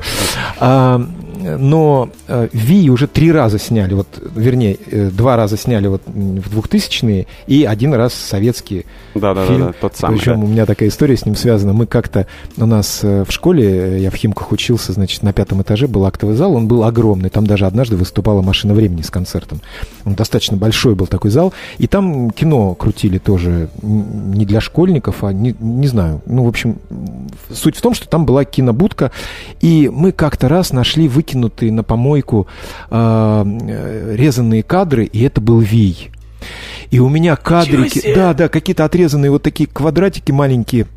Я, значит, там как раз был конец, где Ви, я под лупой смотрел. Да, это вообще было. Но я помню, как я ходил на, на Ви. Вот, э, ну, кру- круто снято. То есть вот эти вот, э, э, э, конечно, когда уже потом во взрослом так сказать, возрасте смотрел немножко смешно, но э, для того времени какой там американский? Ну, конечно, там Годзилла или там Кинг-Конг, там, да, круто, там эффекты, но у нас Ви был просто. Я не знаю, кто это делал вообще, кто эти люди. Да, а вот там... Эти декораторы или как это, гримеры или ну, что это вообще было? Причем... Это же не компьютерная графика. Там режиссер, выпускник э, высших режиссерских курсов. То есть это недалеко, как сказать, и денег-то, наверное, там немного было. Ну, там очень много всяких вот э, эффектов, которые смотрятся очень э, зрело, круто, да, гроб летающий, да. это кра- кра- кровавая слеза катящаяся вообще. Что делает магия кино, да. конечно. А я был школьником средней школы, очень на меня произвело впечатление. Слушаем Ви Гоголя в исполнении да. Алексея Гиммельрейха. Бабусь, ты что, «Ступай себе с Богом!» — закричал он. Но старуха не говорила ни слова и хватала его руками. Он вскочил на ноги с намерением бежать, но старуха стала в дверях и вперила в него сверкающие глаза и снова начала подходить к нему. Философ хотел оттолкнуть ее руками, но, к удивлению, заметил, что руки его не могут приподняться. Ноги не двигались, и он с ужасом увидел, что даже голос не звучал из уст его — Слова без звука шевелились на губах. Он слышал только, как билось его сердце. Он видел, как старуха подошла к нему, сложила его руки, нагнула его голову, вскочила и с быстротою кошки к нему на спину ударила его метлой по боку и он, подпрыгивая, как верховой конь, понес ее на плечах своих. Все это случилось так быстро, что философ едва мог опомниться и схватил обеими руками себя за колени, желая удержать ноги. Но они, к величайшему изумлению его, поднимались против воли и производили скачки быстрее черкесского бегуна. Когда уже минули они хутор, и перед ними открылась ровная лощина — а в стороне потянулся черный, как уголь, лес, тогда только сказал он сам себе, э, -э да это ведьма». «Что это?» — думал философ Хама Брут, глядя вниз, несясь во всю прыть. Подкатился с него градом, он чувствовал бесовски сладкое чувство. Он чувствовал какое-то пронзающее, какое-то томительно страшное наслаждение. Ему часто казалось, как будто сердца уже вовсе не было у него, и он со страхом хватался за него рукою. Изможденный, растерянный, он начал припоминать все — Какие только знал молитвы. Он перебирал все заклятия против духов. И вдруг почувствовал какое-то освежение. Почувствовал, что шаг его начинал становиться ленивее. Видимо, как-то слабее держалась на спине его. Густая трава касалась его, и он уже не видел в ней ничего необыкновенного. Светлый сверб светил на небе. Хорошо же подумал про себя философ Хама и начал почти вслух произносить заклятие. Вот как такое не снять? Тут... А я сейчас э, вообще о другом, я вот не смотрел на тебя и как раз слушал. Вот надо же. А, мы обсуждали как-то с кем-то, не помню, здесь на эфире про аудиокниги. А, потому что, ну, это же тоже, ну, ставишь в машине, едешь, допустим, ставишь диск и слушаешь, ну, очень редко э, попадает, прям вот хочется дальше слушать. А радио, я помню, в детстве, вот, ну, оно вот играет, там где-то играет, и играет, играет, играет. И когда э, музыка, понятно, ты прислушиваешься, когда там вести с полей, ну, понятно, там детский мозг, разум это пропускает. Э, и потом вот театр у микрофона, да, или там какая-то постановка – и прям вот завораживает. Там даже звуки какие-то были, стук открывающейся двери. Да, да, да, да, я тоже помню такое. И это так здорово было сделано, и вот ты именно вот в таком вот э, русле э, читаешь, поэтому я прям вот сейчас опустился в детство и слушал, как будто это вот я слушаю Недавно на диване мы, у бабушки. Мы э, э, записали такой проект, как-то, я даже не знаю, как назвать, э, радиосериал, что ли, про подводную лодку. И там было интересно, когда ты погружаешься в подводную, но ты же не видишь ничего. И там э, э военные, э, военные люди, э, в них попадает торпеда, их помаленьку начинает э, вода прибывать, они ничего не с этим не могут сделать, передают сигналы наверх, Конечно, это завораживает тоже, когда слушаешь, у тебя мурашки. А где, где это можно мурашки. услышать? Я уже хочу. Да-да-да-да, я, я сейчас подготовлюсь э, и сообщу вам об этом. Хорошо. А мы э, уходим на музыкальную паузу. Оставайтесь с нами. В третьем и четвертом блоке тоже будут много интересных эпизодов. И послушаем прекрасную совершенно музыку из нашего советского э, кинематографа, из моего любимого фильма. Ну, не считая «Свой среди чужих», это как бы такой боевик, да, а такой мелодрама и фильм о нашей жизни, «Осенний марафон» и музыка Андрея Петрова. Каждый четверг в прямом эфире на Радио Премиум программа «Идеальное чтиво». Хранитель музея печатного слова Владислав Матревелли и гости студии читают слух отрывки из литературных произведений знаменитых и незнакомых авторов. Знакомят вас с актуальными новинками, горячо любимыми и основательно забытыми, но не менее интересными книгами. «Идеальное чтиво» – программа, которая возрождает любовь к чтению и бумажным книгам. Читай вместе с нами по четвергам в 18.00 на Радио Премиум. Категория 16+. С вами «Идеальное чтиво». Мы продолжаем разговор о кино и продолжаем читать отрывки из э, всевозможных э, книг, связанных э, с кино, с Алексеем Гиммельрейхом, актером, занятым в спектаклях театра имени Вахтангова, театр «Модерн». Э, Леш, я обещал, что ты сам себя представишь вначале, но мы так и понеслась у нас э, беседа. Скажи еще, где ты еще играешь и а... чем еще занимаешься, кроме... Да, в театре музыки поэзии Камбровой. Mm-hmm. Да, мы играем там спектакль «Цыганы». А, я занимаюсь да всем, чем может заниматься артист. И Дедом Морозом я... играешь? играешь Дедом Морозов в а, предновогодние праздники? Эта участь не минула и меня. Да, безусловно. Конечно же, вот сейчас уже есть некоторые заказы э, предновогодние. Ну, а что делать? Да, э, в наше нелегкое время приходится по-моему, в этом, нет, в этом нет вообще ничего э, зазорного, мне кажется, потому что... Нет, ну если к этому относиться так, взял в аренду костюм, поехал, э, выпил, значит, там рюмку с хозяином дома, э, подарил подарок э, ребенку, но если к этому относиться, что ты Дед Не-не-не. Мороз который принес именно, радость. Именно, да, да, да, да. И когда я ухожу, мне говорят, приходите еще. Вот это да. А, конечно же, я увлекаюсь музыкой. У нас был музыкальный проект, сейчас он, к сожалению, претерпевает некоторые трудности в связи вот со многими этими последними музыкальный событиями. в плане ансамбль какой-то ансамбль. или музыкальный спектакль? Ан- ансамбль, да. Мы, мы э, пели песни э, на новый лад, старые песни. Из фильмов, из э, мультиков, из, э, назывался мультибенд-шоу. Э, musical, musical.ru, да. У нас был КБК, кабаре Бубы Косторского. Мы да пели не, непманские песни. Да, это, это было очень интересно. И вот, видимо, он в себе жил, что ли, я не знаю. Но, но это было это было хорошее время. Это было так насыщенно, так много музыки. Я для себя столько всего открыл. Огромные люди какие были. Вот сейчас многие из них э, э, э, э находятся в театре... Э, как он теперь называется-то?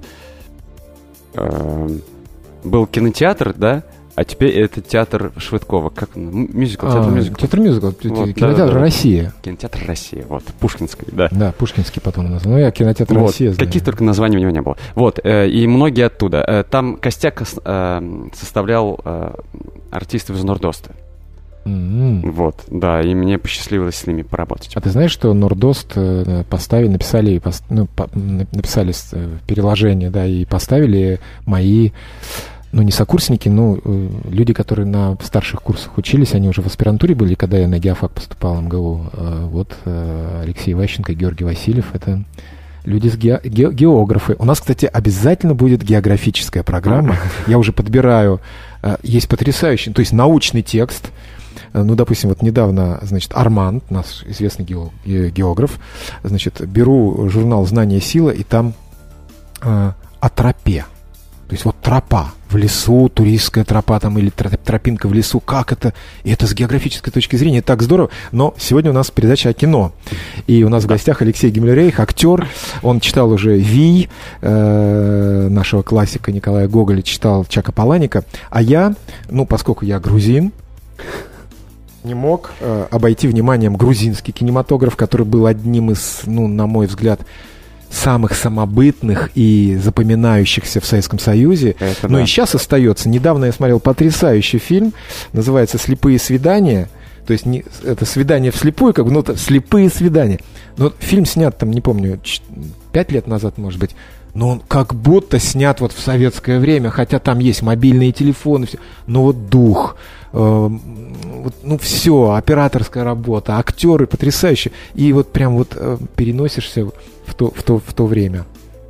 Значит, э, один из э, сценаристов знаменитых грузинских Ираклий Кюрикадзе, вот такая вот э, книжка, конечно, вы узнали картину работы Никопи Расманишвили на обложке, не знаю, сам автор оформлял, попросил, ну, как бы круто, крутая книжка, и здесь несколько сценариев, Некоторые я э, не видел фильмы, не знаю, существуют они или нет, но та книга, э, та, та, тот сценарий, с которого начинается эта книга, э, фильм существует, я всем его рекомендую посмотреть, хотя он ну, я бы вот его особняком поставил. Ну, грузинское кино, оно тоже немножко разное.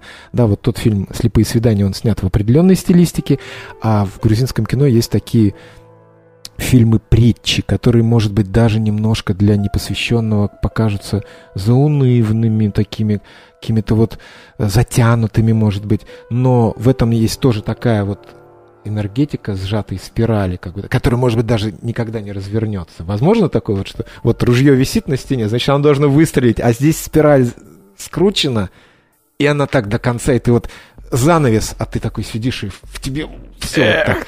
Да. Короче, фильм называется «Пловец», э, и начинается он так. Фотография моего деда, увеличенная до огромных размеров почти в натуральный рост, висит на самом почетном месте моей комнаты. Она в черной раме под стеклом. Дед атлетически сложен, природа одарила его необычайной физической силой. Бочкообразная грудная клетка своим объемом смотрится как нереальная. Он голый в полосатых трусах, какие носили в начале века. На глазах у него кожаная полумаска с очками. Вы будете удивлены, если я скажу вам, что тело его обмазано китовым жиром, поэтому оно так блестит в лучах восходящего солнца. Патриарх семейства удивляет всех своим необычным видом. В грузинских домах, уважающих своих предков, портреты дедушек висят на стенах. Одетые в черкески, грудь увешана орденами и медалями участников турецких, японских и других военных кампаний, дедушки сидят в креслах, сложив руки на сытые животы коммерсантов – или одетые во фраки оперных певцов, некоторые просто в крестьянских холщовых рубахах, а многие в кожаных куртках, шинелях бойцов второй Красной Армии с саблями, винтовками, красными бантами. Разные дома, разные дедушки. Мой дедушка Дурмишхан Думбадзе был непревзойденным пловцом своего времени. Дедушка служил в Батумском порту водолазом. Корабли, прибывавшие сюда со всех концов света, заливались нефтью. Заросшие ракушками и водорослями днище кораблей очищал Дурмишхан Думбадзе. Он выиграл множество споров на время пребывания под водой без всяких водолазных приспособлений. Английский боцман, чемпион британского торгового флота, однажды нырнул и три минуты находился под водой. Это был его личный рекорд. Вынырнув, он огляделся, но не увидел Дурмишхана. Прождав минуту, он крикнул своим коллегам, глядевшим на состязание с палубы, «Грузин утонул!» Прошли еще долгие две минуты, и, наконец, над водой появилось красное от натуги лицо моего дедушки. Это был один из каждодневных подвигов Дурмишхана. Великий подвиг ждал его впереди. Ну, вот об этом подвиге, о том, как э, Дурмишхан Думбадзе плыл от Батуми до Поти, э, и говорится в этом фильме. Э, я хотел еще прочесть финал этого сценария, и, наверное, в оставшееся время я это и сделаю. В патийской гостинице «Фасис» в номере с картиной Айвазовского на стене, с фикусом в катке, с вентилятором, неспособным развеять духоту, на кровати лежит голый мужчина. Тело его обмазано густым слоем китового жира. Он свалился спать, не успев его смыть. Он спит вторые сутки. У него красные, выеденные морской солью веки, растрескавшиеся губы. Он улыбается во сне. Рядом на стуле сидит красивая крупнотелая женщина. На соседней кровати спит младенец. Он тоже улыбается во сне. Женщина машет полотенцем над головами спящих, сгоняя с их лиц жужжащих комаров. За окном виднеется Черное море. В 1980 году а, а, был написан этот сценарий. Фильм появился чуть позже. Ну, я думаю, мы заронили в вас а, интерес, по крайней мере, к грузинскому кинематографу, а, в тех из вас, в ком он еще не проснулся. Поэтому смотрите грузинское кино, смотрите вообще кино и читайте книги вместе с нами. Перетряхивая в очередной раз кадры победителей, Иосиф Виссарионович вспомнил проступок отца, недостойный партийца и контрразведчика, в результате чего Соловьева Александра Дмитриевича выставили из органов. Так мы попали в Ленинград на Невский 5, квартира 8, в невероятную коммунальную квартиру, где кроме нас жило еще тех самых по Высоцкому человек 40. Уборная толчков на 15, никогда не забуду, была с мрачными кариатидами, с мраморными кариатидами. Старый высокого класса архитектуры дворянский дом, обосновавшийся в нем после революции и уплотнений жильцы, перестроили под коммуналку. Мы занимали в этой коммуналке одну комнату, в которой жили восьмером. Отец, бабушка, папина сестра, ее муж, их дочка и мы с мамой. Года три так жили. Из тех лет в памяти сохранилось, как я еду на трехколесном велосипеде по саду возле Адмиралтейства в матроске с надписью «Смелый», на ленте без козырки. Последствия ужасающего младенчества все еще сказывались на мне. Я был не просто худ, но тощ как скелет. Какая-то женщина, прочитав на моей ленте «СМЕ», Лый было на невидимой для нее стороне. Толкнула в бок свою соседку по лавочке. «Смотри, смотри, смерть едет». В это время у меня появилось необычное увлечение, объяснить которое не берусь и нынче. Включив на полную громкость радио, во время исполнения музыки, предпочтительно симфонической. Почему симфонической? Семья была весьма далека от элитной культуры. Я начинал под ее звуки дирижировать обгрызенным карандашом.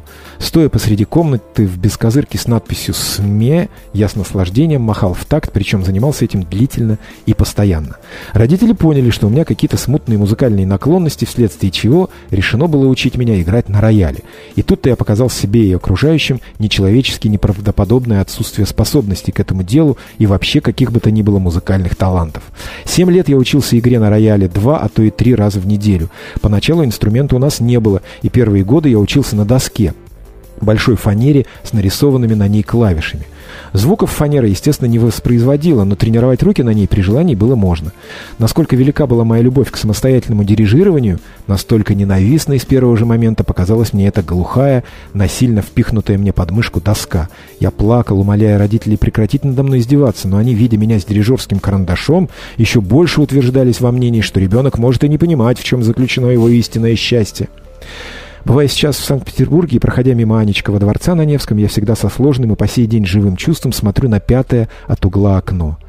В Анечковом помещался тогда дворец пионеров имени Жданова, а в нем моя музыкальная школа. Пятое от угла окно, моя пыточная, где семь лет надо мной измывались педагоги, ну и я как мог над ними. За семь лет обучения, клянусь, я не уразумел отличие басового ключа от скрипичного и физиологически не мог усвоить, почему, когда правая рука играет одно, левая должна играть совсем другое.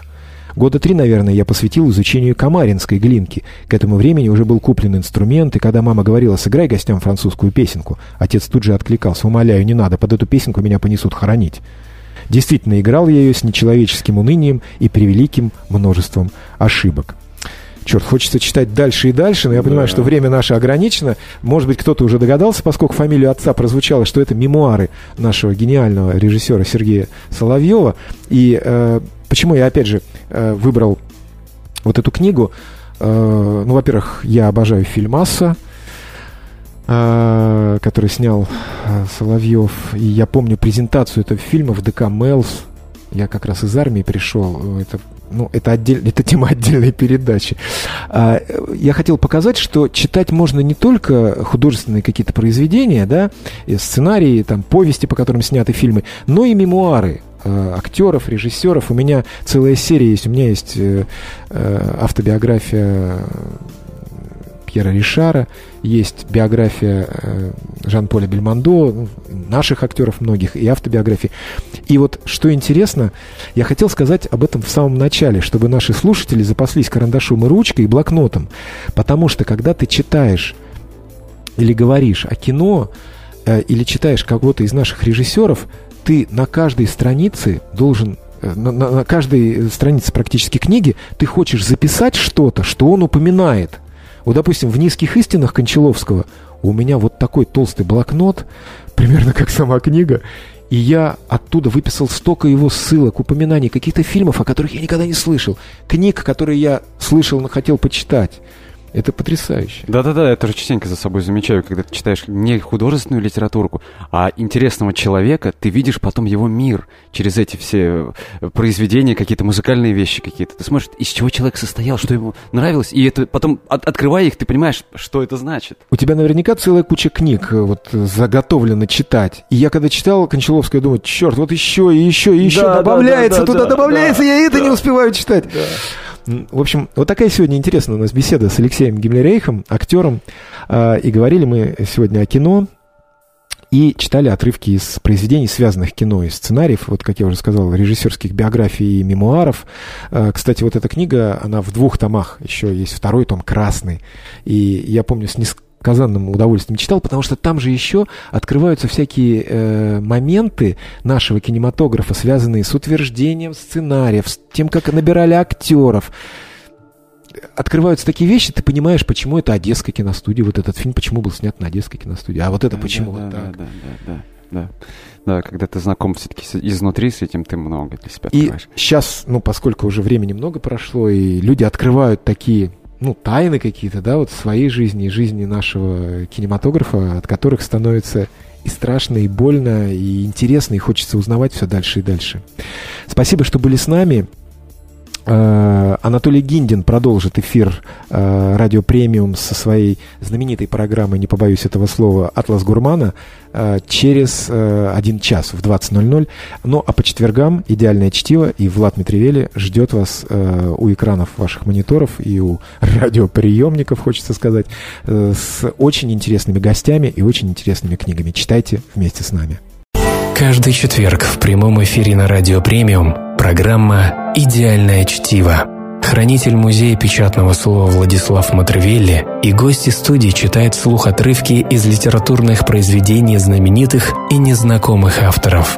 знакомят вас с актуальными новинками, горячо любимыми и основательно забытыми, но не менее интересными книгами. «Идеальное чтиво» – программа, которая возрождает любовь к чтению и бумажным книгам. Читай вместе с нами по четвергам в 18.00 на Радио Премиум.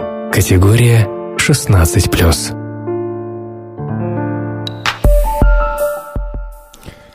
Мороз и солнце. День чудесный. Еще ты помнишь, друг прелестный? Еще ты дремлешь, друг прелестный. Пора, красавица, проснись. Открой сомкнутый негом взоры Навстречу северной авроры, Звездою севера явись. Вечер, ты помнишь, в юго злилась, На мутном небе мгла носилась, Луна, как бледное пятно, Сквозь тучи мрачные глядела, И ты печальная сидела. А нынче погляди в окно, Под голубыми небесами, Великолепными коврами, Блестя на солнце, снег лежит. Прозрачный лес один чернеет, И ель сквозь синий зеленеет, И речка подо льдом блестит. С вами «Идеальное чтиво» и я, ее автор и ведущий Владислав Митревели. И сегодня у нас речь пойдет о поэзии. Напомню, наша программа без э, политики, без чернухи и без блогеров. Зато сегодня в гостях у нас великолепный поэт, актер, художник и телеведущий Владимир Вишневский. Добрый вечер, Владимир. Добрый вечер, спасибо, заслушался. Спасибо. Здравствуйте, друзья. Это мой дебют на этом радио, когда есть возможность дебютировать в хороших медиа, это очень молодит. Я не зря э, вот именно с этого стихотворения начал. Э, помню каждую буквально минуту подготовки в школе, классе в пятом, наверное, или в четвертом мы его учили – я вот помню, как я учил его наизусть. Вот как у меня создавались вот эти образы. Первое такое осознанное, да, может быть, для четвертого, пятого класса поздно, но если сказать, что я поэзией вообще не очень интересовался в детстве. А, мы в дальнейшем об этом поговорим. Но, тем не менее, вот я взял этот кусочек, и, как оказалось, в школьном учебнике он был вот именно такой. И я недавно, к своему стыду, узнал, что там есть еще два четверостишия. Насчет Оно... шелуна? насчет запряжем, запряжем лошадку и куда-то да там нет, поедем. Конечно. Э, вы знаете, вот вы правильно сказали насчет того, что э, мы бывали заложниками э, школьной программы при всем унылом смысле этого словосочетания – но, э, слава богу, Пушкин э, такой, в общем, классик и такое явление культуры, не впадая в пафос, понятно, сколько раз уже э, мозолило слух наше все, действительно, наше все, наше кое-что точно. Но то, что Пушкин вырвался из рамок школьной программы, о каком поколении речь не шла, о вашем, о моем, и стал частью реальности. Помните, вы по молодости лет, может, помните, в 99 году, в прошлом веке, Значит, когда э, праздновали торжественно в рамках Москвы юбилей, и все время было до юбилея осталось столько-то, столько-то, столько-то. Э, э, еще не было это мемом, и слово мем еще не было. Пушкин наше все. Значит, была опасность, что он, в общем, надоест уже вот просто вот как из рекламы. Но я хочу сказать другое, скромно о себе. Или вы что-то хотите спросить? Нет, нет, нет. Вы знаете, вот понятно, я знаю много стихов Пушкина, о высказываниях Пушкина философских, может быть, не широко известных, я скажу чуть ниже, если напомните. Но вот я хочу на своем скромном примере, не боясь подставиться, или не скромном примере, э, вот привести, как вот Пушкин проникает в стихи не в плане стеба, а в плане цитатности неизбежной. Не в плане там есть такое понятие центонная поэзия, когда цитатами, значит, вставляешь цитаты, это отдельная тема, пробейте, друзья, что это такое, и заодно скажете мне. Но вот, смотрите, вот одно из освоений Пушкина ранних – Печально зазвучал Айда Пушкин. «Ах, няня-няня, что же стало с ним? Я вам звонил с вопросом, где же кружка? Как дай вам Бог, звоним и быть другим». Это один Пушкин. Значит, другой Пушкин 2003 года. Подельник мой, инвестор чести, когда в неволе занемог, Чукотку устаканил с Челси. Я бы лучше выдумать не мог. Другой Пушкин. У меня же есть постклассика цикл. Или вот э, такие стихи, я на этом завершу, на эту часть центонную. А что, брат Пушкин, не вопрос. Он так сказал бы дивно чуток. О, сколько нам открытий чудных готовит будущий склероз, осознавать диагноз свой с утра. Я не злопамятен, не помню и добра. Вот, Пушкин, конечно, но я хочу сказать, чтобы уравновесить эту, так сказать, ерническую, кому-то покажется часть, я хочу сказать, вы знаете, вот уже чисто возрастное, что ли, я понимаю, что две цитаты из прозы Пушкина, из его философии – помогали мне жить и помогают. Одна цитата покажется легковесной, но я понял, что жизнь я жил так. Благосклонное внимание женщин почти единственная причина наших усилий. Некоторые цитируют, наоборот, переставляют. А вот рискованная цитата, закавычьте, сразу говоря, я могу не со всеми словами быть согласен, но я на себе понял какие-то гениальные слова. Я, Пушкин – я, конечно, презираю свое отечество с головы до пят, но мне будет неприятно, если иностранец разделит со мной это чувство. Сколько раз я ловился на мысли, что кто-то при мне критикует Россию, Хочешь сказать, у, Это прямо вот это, в точку. Это, хочешь сказать, ты чего? Я, я сам, да. Помните, какой-то фильм был в движении, там, мужчина, вы о чем там, когда Бондарчук... Поэтому Пушкин гораздо, гораздо вне программнее, говоря нашим с вами языком, чем может показаться а в школе. Как вот все-таки, э, вот, ну, молодые поэты, вот кто начинает, да, они вот напишут речка, там, блестит, там, тучи мелькают, ну, скажут, что за графомания, да, а вот у Пушкина это это что, он первый как бы вот э, заговорил на таком языке, он, он все уже сделал, да, то есть что осталось современным поэтам? Это пир языка, э, пир языка, может цитировать, и можно вот там, допустим, можно читать все, там, брожу ли я вдоль улиц шумных, вхожу ли в многолюдный храм, сижу ли между юношей безумных, как, как хочется сидеть между юношей безумных, одним из них – да я говорю, промчатся годы, и сколько здесь не видно нас, мы все по сойдем под вечные своды, и чей-нибудь уж близок час. Да, и пусть у гробового входа. Значит, э, я просто хочу присягнуть, э, как сказал ушедший недавно Жванецкий, не пиши свои инициалы на этом постаменте, но тем не менее Пушкин э, – это Пушкин, и не боясь впасть в банальность, нужно отсалютовать этому великому имени, особенно сегодня, когда, понимаешь, сколько он сделал для языка. Но это отдельная тема. Значит, я правильно начал нашу сегодняшнюю программу. Ведь не репетировали, да? Абсолютно. И пришло неожиданно. Ну, просто хотелось поговорить, ведь все из детства, да, все из детства, из вот становления, из взросления, это тоже детство, я считаю. А Юность знаете, как... это тоже да, детство. Ну, и сейчас э, как бы... Знаете, я про себя сказал, опять же, скромно, извините, если я процитирую на фоне Пушкина. Я в этой жизни рано стал ребенком. Вот это с детства. А кто будет делать? Пушкин? Это что ж неспроста? А кто будет знать? Пушкин? Пушкин, я недавно нарисовал такой застиший Пушкин, но это надо показывать. И даже когда вот я пришел в новую жизнь, вернувшись из советской армии, и стал читать Хармса и ржал в метро и все. А Хармс это либо ты э, люди очень делятся по отношению к Хармсу, либо это считает хохотли, ну и что? Ну там читаешь анекдоты Хармса, значит, и там смешная не концовка, а первая фраза. У Пушкина было четыре сына, и все идиоты. Начали ржать. Почему? Что? Вот. Это, знаете, он пронизал язык, культуру, высокопарно говоря, пронизал нашу жизнь. Поэтому это жизнь Пушкин. И слава богу, пока это так. И слава то, что, богу. То, что вы начали с Пушкина, отдельное спасибо. Знаете, у меня такое двустишее себе. Что сделал сегодняшний мой день? В метро я видел человека с книгой. Кстати, вижу часто. Мы тоже это уже обсуждали. Э, и вообще наша программа призвана популяризировать э, чтение, печатное слово. Э, многие относятся к книге сейчас как к артефакту. Вот я рассказывал, как молодежь покупает книги на букинистических развалах. Они прям вот, прям вот можно сказать о своем отношении к книге. Я когда делаю в издательстве книгу, я приезжаю полтора месяца, сижу с верстальщицей, я вот ее, она есть, я не показываю, но книжка там все больше людей нашу тайну хранит. Каждую страницу нужно мне утрамбовывать, четыре строчки, две, дизайн, макет. И когда я шел после того, как я ее сдал и сознавал, что книга уже отчуждена от меня, она выйдет в свет все равно, не электронная, а в переплете. Для нас это важно. Мы, так сказать, книгоцентричная страна, вот то, что вы подчеркнули, слава богу. Поэтому книги пока ничто не заменит. Вот Абсолютно. этот переплет, в который мы добровольно попадаем. Абсолютно. Но э, как бы заговорили про детство, да, то вот как это все формировалось, я сказал, что э, даже не очень, так сказать, жаловал поэзию, хотя, и не помню, говорил ли я в предыдущей передаче эту историю, кому-то я недавно ее рассказывал. Недавно я, ну, покупаю сборники, особенно советские, вот маленькие вот эти вот, и купил, значит, Елена Акселерот. Ну, никогда Хорошая не... Поэт, да. известный поэт. А, обалденный. Просто я, я читаю, и прям как будто я писал. Хотя женщина, да, пишет, а вот как будто я. И я такой, прям вот э, думаю, надо же вот...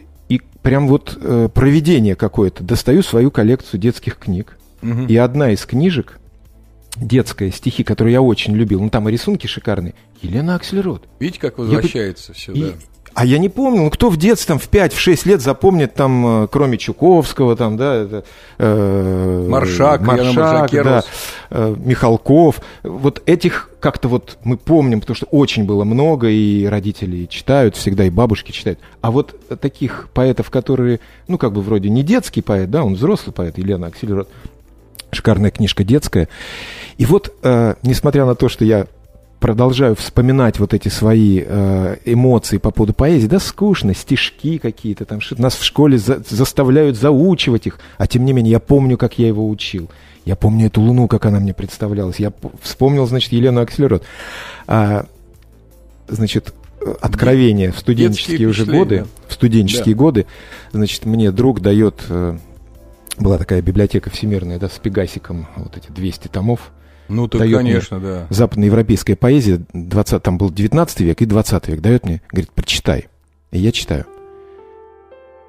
Был великан с голубыми глазами. Он любил женщину маленького роста.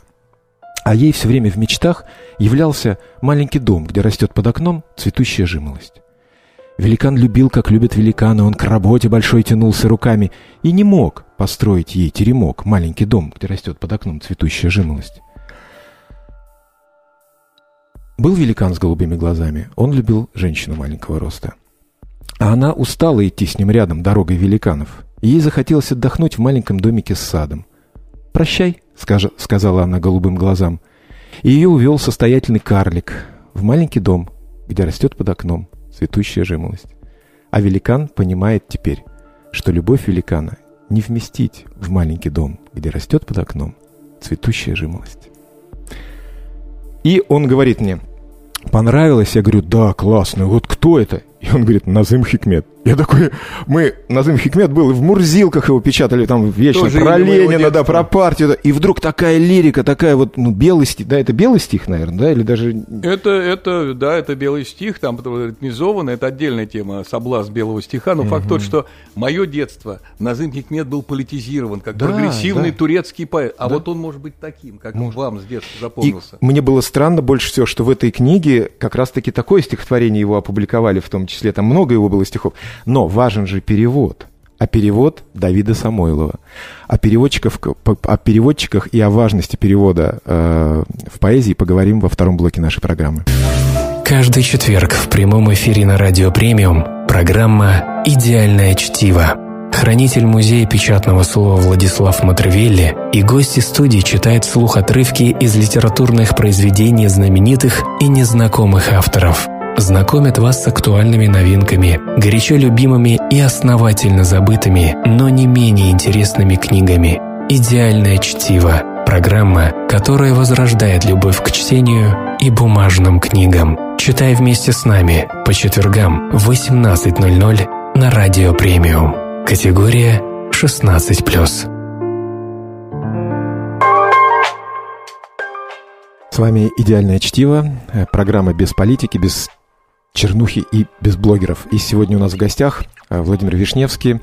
Э, мы разговариваем о поэзии. Сегодня такая тема очень необычная и сложная, на мой взгляд, потому что одно дело читать прозу по, по книге, что, э, чем мы обычно занимаемся в студии, другое дело наизусть. Поэтому мы закончили первый блок э, на теме переводов, и я э, выдал в эфир, э, значит, стихотворение Назыма Хикмета в переводе Давида Самойлова. Я, к сожалению, Давид Самойлов великолепный поэт, на мой взгляд, э, я не взял не сегодня... на ваш, да.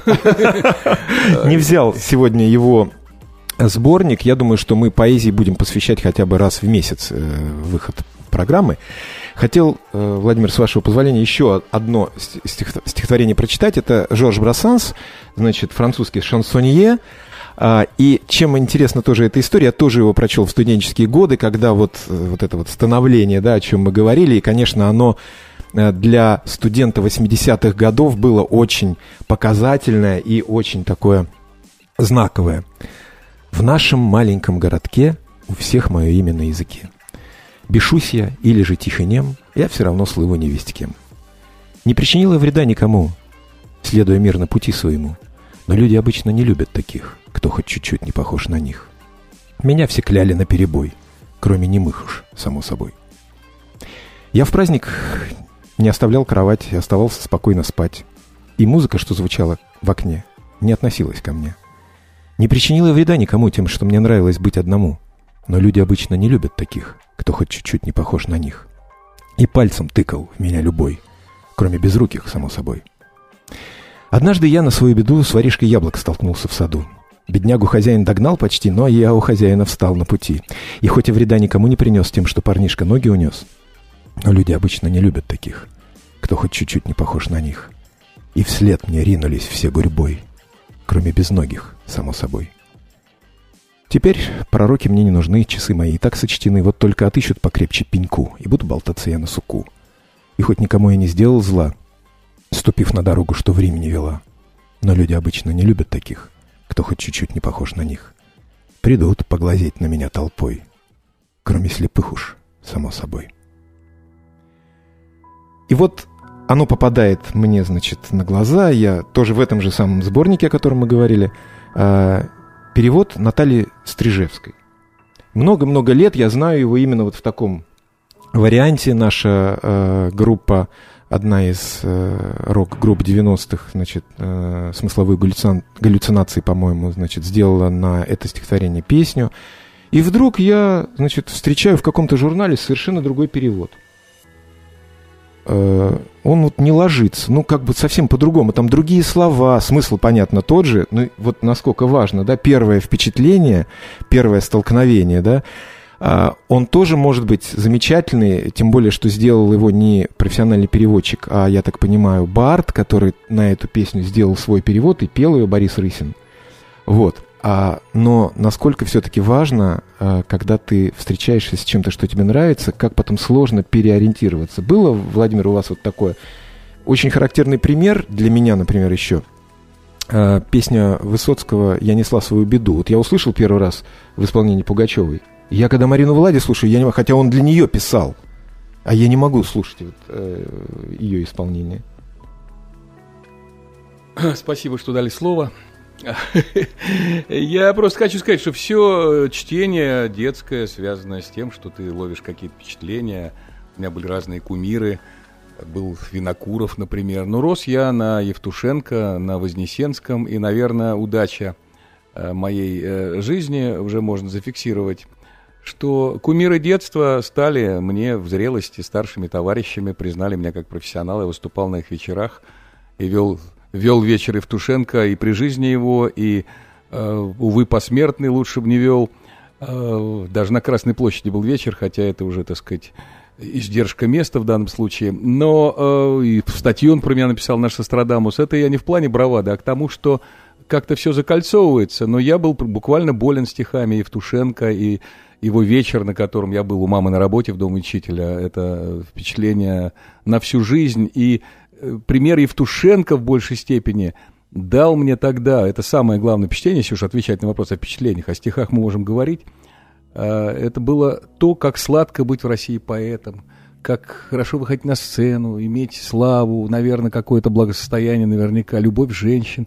И это настолько сдвинуло меня Э, в смысле приоритетов, хоть поэт поэтов для меня и Блок, это отдельное впечатление, Александр Блок, которого я и в своей чтецкой программе исполнял, но Евтушенко это, что называется, forever, поэтому я могу там читать какие-то его стихи, э, знаете, вот в детстве я синий сборник его знаменитый, который я однажды потерял, так мне добрый, добрый друг восполнил его и начинаешь там читать, когда взошло твое лицо над жизнью скомканной моею, вначале понял я лишь что, как скудно все, что я имею, я понимаю этот страх, и есть любовь и так далее. А, не успеешь прочитать все полностью. Вот вы сказали про Самойлова, допустим. Самойлов это там приоритет, авторитет более позднего времени. Кстати, друзья, проверьте, прочитайте, например, «Дом-музей», потрясающее артистическое стихотворение Самойлова. Но в, дет, в юности меня впечатлило стихотворение Самойлова про сторожа, который об, обжег легкие и не мог играть на фаготе. И там есть ключевая мысль. Благодарите Бога, поэты, что вам не нужно силы легких, что все, что вам нужно, всегда при вас. Это такое простое откровение, но оно было откровением для меня. И много может стихов. Вот вы говорите про э, переводы, да? Просто я, чтобы не, не, не пропал ваш вопрос э, в, в, сказать, в массе тем, которые мы успеем, хотим успеть затронуть. Известно жесткое мнение американского поэта Роберта Фроста, что поэзия это то, что исчезает в переводе. Всегда, и я это отслеживал с юности, всегда был спор – что важно, выразить не букву, а дух. Ну, это даже такая мысль такая слишком правильная. И как искали переводчики слова, и как тот же Маршак, Пастернак перевел Шекспира так, чтобы было видно, что это Пастернак. А Лозинский считает, что точнее перевел. Вот такое мнение есть. Есть такие стихи Маршака, э, э, стихи Козловского про Маршака. Сказал Маршак однажды так, как мог сказать один Маршак. Я переводчик на Руси и словом дорожу, но я, в отличие от такси, не всех перевожу. И выбор, выбор классики переводить может только, с одной стороны, литературно одаренный человек, скучная мысль, но не обязательно, чтобы это был гений, как Пастернак, а это может быть такой честный, ну не ремесленник, а честный писатель, допустим, как Лазинский. Поэтому переводы это это, в общем-то, отдельная, отдельный мир, отдельная стезя, отдельная профессия. Я хочу в завершении спича прочитать стихи идеальные для перевода моего в чем-то во многом наставника Льва Озерова, очень доброго, прекрасного поэта. У него стихи, вот пусть наши слушатели, начиная с вас, сказать, собеседника, оценят. Вот это стихотворение можно перевести. Оно вошло в разные антологии. «Хочу о тебе думать, думаю о тебе, не хочу о тебе думать, думаю о тебе. Ни о ком не хочу думать, думаю о тебе. Вообще не хочу думать, думаю о тебе. По-моему, это можно перевести наиболее на чисто язык. на любой язык, правда, друзья? А Евтушенко прочтете что-то? Ну, я э, Потому прочитал... что у меня Евтушенко тоже заготовлен. Ну, и... давайте я начну, допустим, э, вот я, например, в армейской самодеятельности читал стихи людей неинтересных в мире нет, их судьбы, как истории планет, у каждой все особое, свое, и нет планет, похожих на нее и так далее. Просто я хочу больше, может быть, успеть вместе с вами. Евтушенко, Евтушенко можно, повторяю, многое читать. Я ждал тебя в серебряном... Я начало прочитаю, как анонс. Я ждал тебя в серебряном бару, отчаянный, худой, бритоголовый, или там «Я бужу на заре твоего двухколесного друга, мать э, в истерике и так далее. И, и понимаете, вот это просто, это настолько жизнь. Или там, например, я разлюбил тебя, банальная развязка, банальная как жизнь, банальная как смерть и так далее. Просто как бы оглавление. Э, любимая спима на шаре земном, свирепо летящим, грозящим взорваться, и надо обняться, чтобы вниз не сорваться, но если сорваться, сорваться вдвоем и так далее. Э, Евтушенко надо, конечно, не забывать. Э, разные отношения к нему, у того же Бродского, и у них были сложные отношения. По-человечески я за Евтушенко всегда. Вот. Кстати, вот Бродский тоже, значит, понятно, целый мир, гениальный поэт. Значит, э, как... Вот часть речи у него книга есть. Он сам стал часть речи по наблюдению моего коллеги одного. Но вот как вот сейчас жизнь, сейчас я завершу, как жизнь сегодня заставила вспомнить одну его строчку, ставшую почти как мемообразной. Не, вы, не совершай ошибки, не выходи из комнаты. Это, это вот в нашем пандемире это стало строчкой такой парольной. Хотя у меня есть «не выпускай мобилу из рук, не совершай ошибку». Живут поэты тем, как проникают в жизнь, как их цитируют люди, не зная, кого они цитируют. И это уже тоже о Бродском. Я с Бродским познакомился достаточно поздно. А, ну, наверное, мне было уже даже за 40. А, и... а вам за 40? Мне за 50. А он произвел на меня впечатление, хотя я вот все время думаю, и, может быть, я вам задам этот вопрос. А, я не стесняюсь задать вопрос. Я не все стихи Бродского понимаю. А, а я не все даже знаю, но... Нет, я... ну, знать, да. понятно, да. можно взять сборники, да. там, порыться, почитать. Да. Там, то... Вот я пытаюсь понять, это от а, недостатка а, знаний каких-то там исторических, может быть, и что-то, или это просто вот мир э, поэта, как вот, знаете, когда Борис Гребенщиков свои знаменитые вирши, значит, песенные в конце 80-х, начале 90-х мы же все болели, там, Макаревичем, ну, да. Гребенщиковым. И э, были такие моменты, когда мы обсуждали, о чем вот эта песня. И, а, вот это вот, и мы вот какие-то версии там придумывали, э, а он какие-то притчи брал, китайские в том числе, и их перелагал, значит, на, на поэзию и на музыку. Вы Гребенщикова имеете в виду? Да. да. И э, да, да, потом да. кто-то сказал где-то, то ли по телевизору, то ли в компании, да нет, ну, блин, это же вот так вот, ты что-то увидел свое, а я увидел свое, а третий увидел свое, и нам Гребенщиков близок. А кто-то не увидел ни, ничего, и он ему не близок. Вот, может быть, с Бродским та же история, да? Он что-то свое имеет в виду, а ты либо э, ловишь это, либо не Или все-таки какие-то вот... Он много очень исторических персонажей, там каких-то фактов, там у него замешано это все. Вы знаете, я э, действительно там, там не, не надо даже, может, говорить, что там не всецелый знаток, но я э, уважаю это великое явление поэтическое по имени Бродский.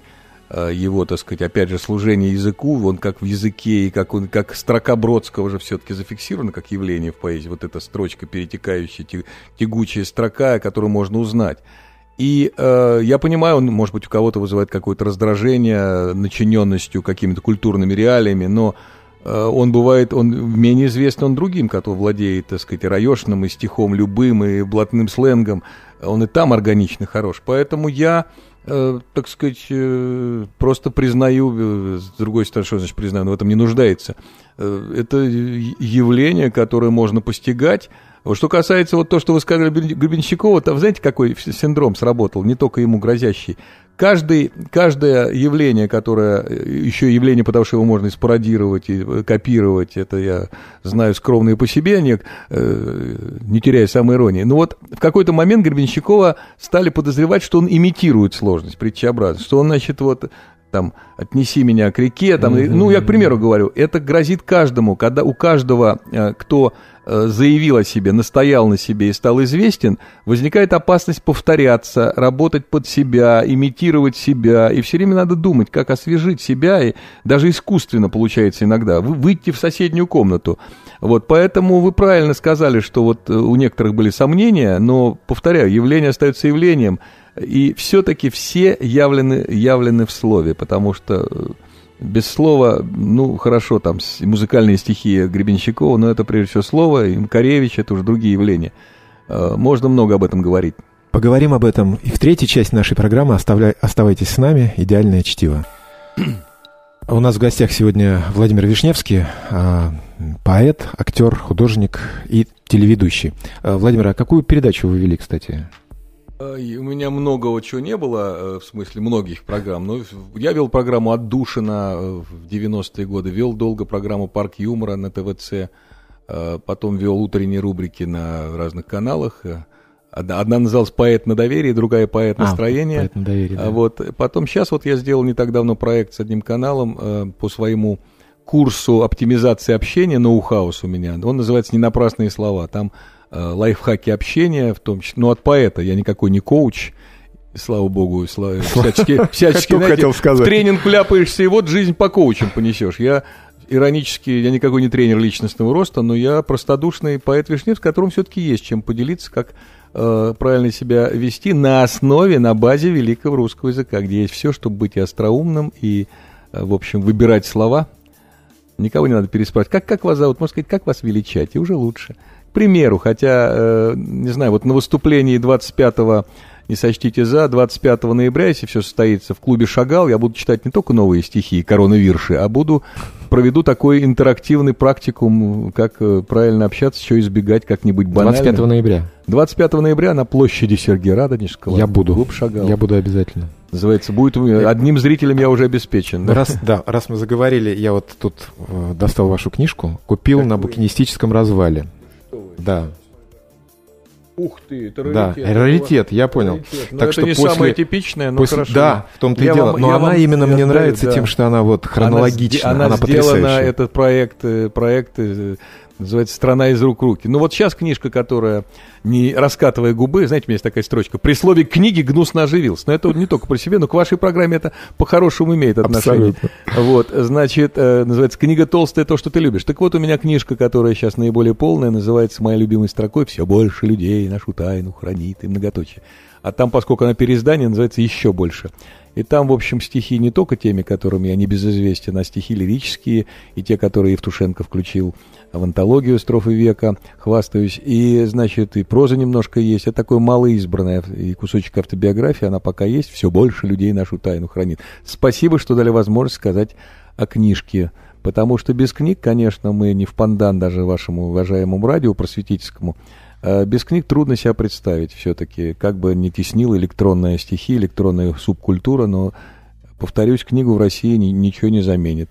Я не могу электронного читать. Я даже письма по электронной почте распечатываю. Хотя, э, да, ну правильно, хотя, правильно. Хотя эту книгу я записала как электронная было, 9 часов, 9 смен. Я ведь, знаете, иногда записываю аудиокниги, даже не только свои. Мне предложили, там, записав мои книги, она, э, студия, я, например, Ильфа и Петрова прочитал. Это было три смены счастья. Я, читал. я думаю, что мы с вами не последний раз встречаемся на эфире «Идеальное чтиво». Я обязательно вас приглашу на прозаический эфир. И, может быть, вот почитаете Ильфа и Петрова. Ну, дай бог. Знаете, Ильфа и Петрова, каждый апрель вспоминаю последнюю запись из дневника Ильфа. Такой холодный, э, ледяной весенний вечер, что холодно и страшно становится на душе. Ужасно, как мне не повезло. Написал 34-летний больной туберкулезом Илья Ильф незадолго до своего ухода. Извините за отсутствие позитива. А я продолжу немножко не о позитиве. Э, вот э, меня тоже всегда волнует такой вопрос. Э, ну, он не только меня волнует, и об этом меня часто тоже. говорят. Даже не знаю, да? Да-да-да, мне уже нравится. Вот все-таки Евтушенко был непростой человек, да, к нему по-разному в разные периоды отношения было. Я сразу влюбился в его стихи. И для меня совершенно вообще не важно, какой человек. Но недавно я читал такую книгу не могу вспомнить, э, кто ее написал, э, и там очень много про поэтическую тусовку советскую. Я представляю, что там э, есть. Не Соловых, не Соловых. В общем, и там вот так было уничижительно некоторые Это очень поэты названы. Бывает, да. Всякие там. И значит, с маленькой буквы, э, пара фамилий, да, причем достаточно известных поэтов. То есть, э, понятно, что какие-то были там дрязги, склоки и так далее, но я сейчас не, не об этом хотел спросить, хотел спросить именно, и Бродский был непростой, да? То есть, вот э, отделить личность поэта от его творчества, это Вообще, возможно, нужно это или, э, или все-таки... Вы, вы знаете, есть хорошие поэты, которые были неважными людьми, значит, это банальность мы все-таки росли под флагом строчки «гений и злодейство несовместимы». Ге... Совместимы. Совместимы. Совместимы. Или при... некоторый объем дарования вот такого совместим с некоторым злодейством. Вот. И абсолютно поэты с плохими характерами. Это не то, что обозреваю всех. Вот, и когда, когда, знаете, мне говорят, когда вы такой точный, пунктуальный, я говорю, это мое скромное дарование позволяет мне быть пунктуальным, не забывать свои даже ресторанные обещания. А был бы я гений, вы бы сейчас ждали меня под часами и звонили по моему отключенному мобильному. Вот я так самый ироничный из этой темы выйду. Вот, а названных поэтов принято было и, так сказать, и корить, и упрекать, и писать с маленькой буквы, но они как поэты остались слава богу. Знаете, можно я прочитаю вам не себя, а э, себя я еще, надеюсь, успею прочитать. Почитаю поэта хорошего. Мы в одно кабаре ходили, э, поэтическое, к Леше Дедуру, Алексею Дедуру, нашему учителю. Вся страна его знает по, по песне «Когда уйдем со школьного двора», а это большой трагический русский поэт, ушедший в чем-то мой учитель. А там э, мы подружились с Димой Фила, Дмитрий Филатов. У него есть стихи, которые могут ответить на ваш вопрос. Я неспроста их вспомнил, даже пропускаю вперед. Для победы над женой, как-нибудь под выходной, Позову домой поэта, несравнимого со мной. У него печаль светла, ему родина дала Два крыла, а нам пятерку до двадцатого числа. Он захочет почитать, он поучит нас летать. Мы потом за ним неделю будем небо подметать. Вот. Дмитрий Филатов. Много хороших поэтов есть, в частности, и выходцы из Кабаре, и поэтессы, и Инна Кабыш, Виктория Наземцева, Елена Исаева. Мы все, в общем, общаемся, общаемся с Игорем Волгиным, наш, так сказать, замечательный, как бы, эпицентр. Вот. А вот стихи такие я хотел в преддверии нового времени года прочитать, э, короткие, российские, моего скромного авторства. А где раки зимуют, нам ведомо, а на родине там, где и мы, где и мысли, и недра разведаны, где всегда нам хватало зимы, где история с географией, где и рыбка, и пруд без труда, где способность краснеть не утратили, только раки, и то лишь когда. Ну и по скриптум, пародируя, как везде ищут позитив, нет, все-таки я вектор разверну новинкой в антикризисном меню – когда у пива несварение раков, назначьте шпроту афродизиак. Вот это из той же книги, как все больше людей нашу тайну хранит. А вот, значит, хорошо, что у вас читают, смакуют не только себя, а поэтов, которых в общем, надо помнить. Вот помнить. у нас как раз, э, знаете, третья страница нашей программы, она да. обычно посвящена тем, что э, люди, слушатели наши присылают э, какие-то отрывки, и нам вот Дана Фролова прислала в собственном прочтении угу. стихи поэта Владимира Кожухова. Он угу из, ну, вот почему мы выбрали именно этот, э, этот кусочек, значит, э, в эфир? Потому что человек начал писать стихи в 50 лет. Сейчас ему 53, он живет в Киеве, пишет на русском языке, даже участвовал в некоторых премиях наших. Давайте послушаем Дану Фролову, как она читает Владимира Кожухова. Видимость порока.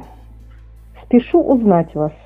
Время на исходе. Три раза вскоре прокричит петух. Рассвет заклянет в окна на восходе и разорвет объятий сонный круг. Стихам нет места на балу у плоти. Не нравственность здесь правит, но азарт. Любовь умолкла на фальшивой ноте, эксперимент сменился на стандарт. Довольно почивать в объятиях лени, пора отдать измене праздный долг. Уже восход нам осветил колени, вечерние страсти ураган умолк. Осталась только видимость порока, лишь отголоски ночи на двоих. Триумф идеи верности до срока — как адвокат измен в делах людских. Бессонница. Мне тесен воздух сновидений, раздумий полный каталог. Число бездарных пробуждений равно количеству тревог. Кровать вместила целый мир с его проблемами и крахом, проставив образный пунктир на графике от сна до страха. Но если сон жизнь займы, обман покоя и достатка, бессонница – подсказка тьмы в борьбе с чумой правопорядка. Волчья доля. Не сладко волку в сказочном лесу. Охотники расставили капканы. Туристы слушают одну попсу, и нет овец, вокруг одни бараны. Исчезли зайцы, будто не бывало. Все в критике от страха подались. Медведей и оленей вдруг не стало, по клеткам зоопарка разбились. Один, как серый перст, бредет он чаще. Свободен, но безмерно одинок. Ну, хоть бы белку разорвать на части, но нет, нельзя, получишь сразу срок. Ни красной шапочки, ни братца лиса, не встретишь никого уже в лесу. И только суслик, мелкая подлиза, готов на пару с ним пустить слезу. Безбожно долго длится волчий день. Пульсация голодного желудка, но оживает мысль, я не мишень невинности звериного рассудка. Если, ирония, в объятиях пошлых компромиссов рассвет встречаем день за днем, от завещаний ждем сюрпризов, боимся с детства игр с огнем. Границы странно несены, ходьба согласно распорядку, весь список дел и даже сны – приходится вносить в тетрадку. Но можно палку перегнуть и наплевать на все запреты. Дороги взять и развернуть, все изменить, приоритеты. Плебеев высечь за манеры, вельмож задутый их снобизм. Мечтателей залик химеры, безбожников за атеизм. Партнерство не заменит дружбу, и деньги павших не вернут. В рай не берут рабов на службу, в честь слуг звезду не назовут. Каждый четверг в прямом эфире на Радио Премиум программа «Идеальное чтиво». Хранитель музея печатного слова Владислав Матревелли и гости студии читают слух отрывки из литературных произведений знаменитых и незнакомых авторов. Знакомят вас с актуальными новинками, горячо любимыми и основательно забытыми, но не менее интересными книгами. «Идеальное чтиво» – программа, которая возрождает любовь к чтению и бумажным книгам. Читай вместе с нами по четвергам в 18.00 на Радио Премиум. Категория 16+. Ну, сейчас мы услышали рекламу про организацию мероприятий, и, э, наверное, в сложившейся ситуации нельзя не поговорить об этом, тем более, что многие наши гости, которые приходили до вас, и вы, Владимир, я знаю, что э, связаны с, как это сейчас модно говорить ивент, а раньше это назывался корпоратив. Есть хороший анекдот. Признак того, что корпоратив прошел успешно, когда утром каждого входящего в офис встречают хохотом и аплодисментами. Да, еще одно одиозное слово стало. Но вы знаете, я, как, так сказать, я не знаю, про себя хорошо говорить, как человек иногда шоуменствующий, и как бы могу это делать, и даже мне это нравится, в противовес кабинетной работе. А, раз меня зовут, я это делаю, не забывая, что я скромно поэт Вишневский. Как поэт у меня есть своя методика ведения, меня не на все зовут, должны звать, но когда зовут, знают, что я обязательно подарю свой номер между ведением, прочитаю а, что-то уместное. То есть вас не просто как артиста, который читает свои нет, произведения, нет, ну, вас зовут именно... я вел ну, понятно, «Канские да. львы» и написали, что повезло с ведущим, две, две минуты он читал, читал э, список спонсоров и ни разу не сбился.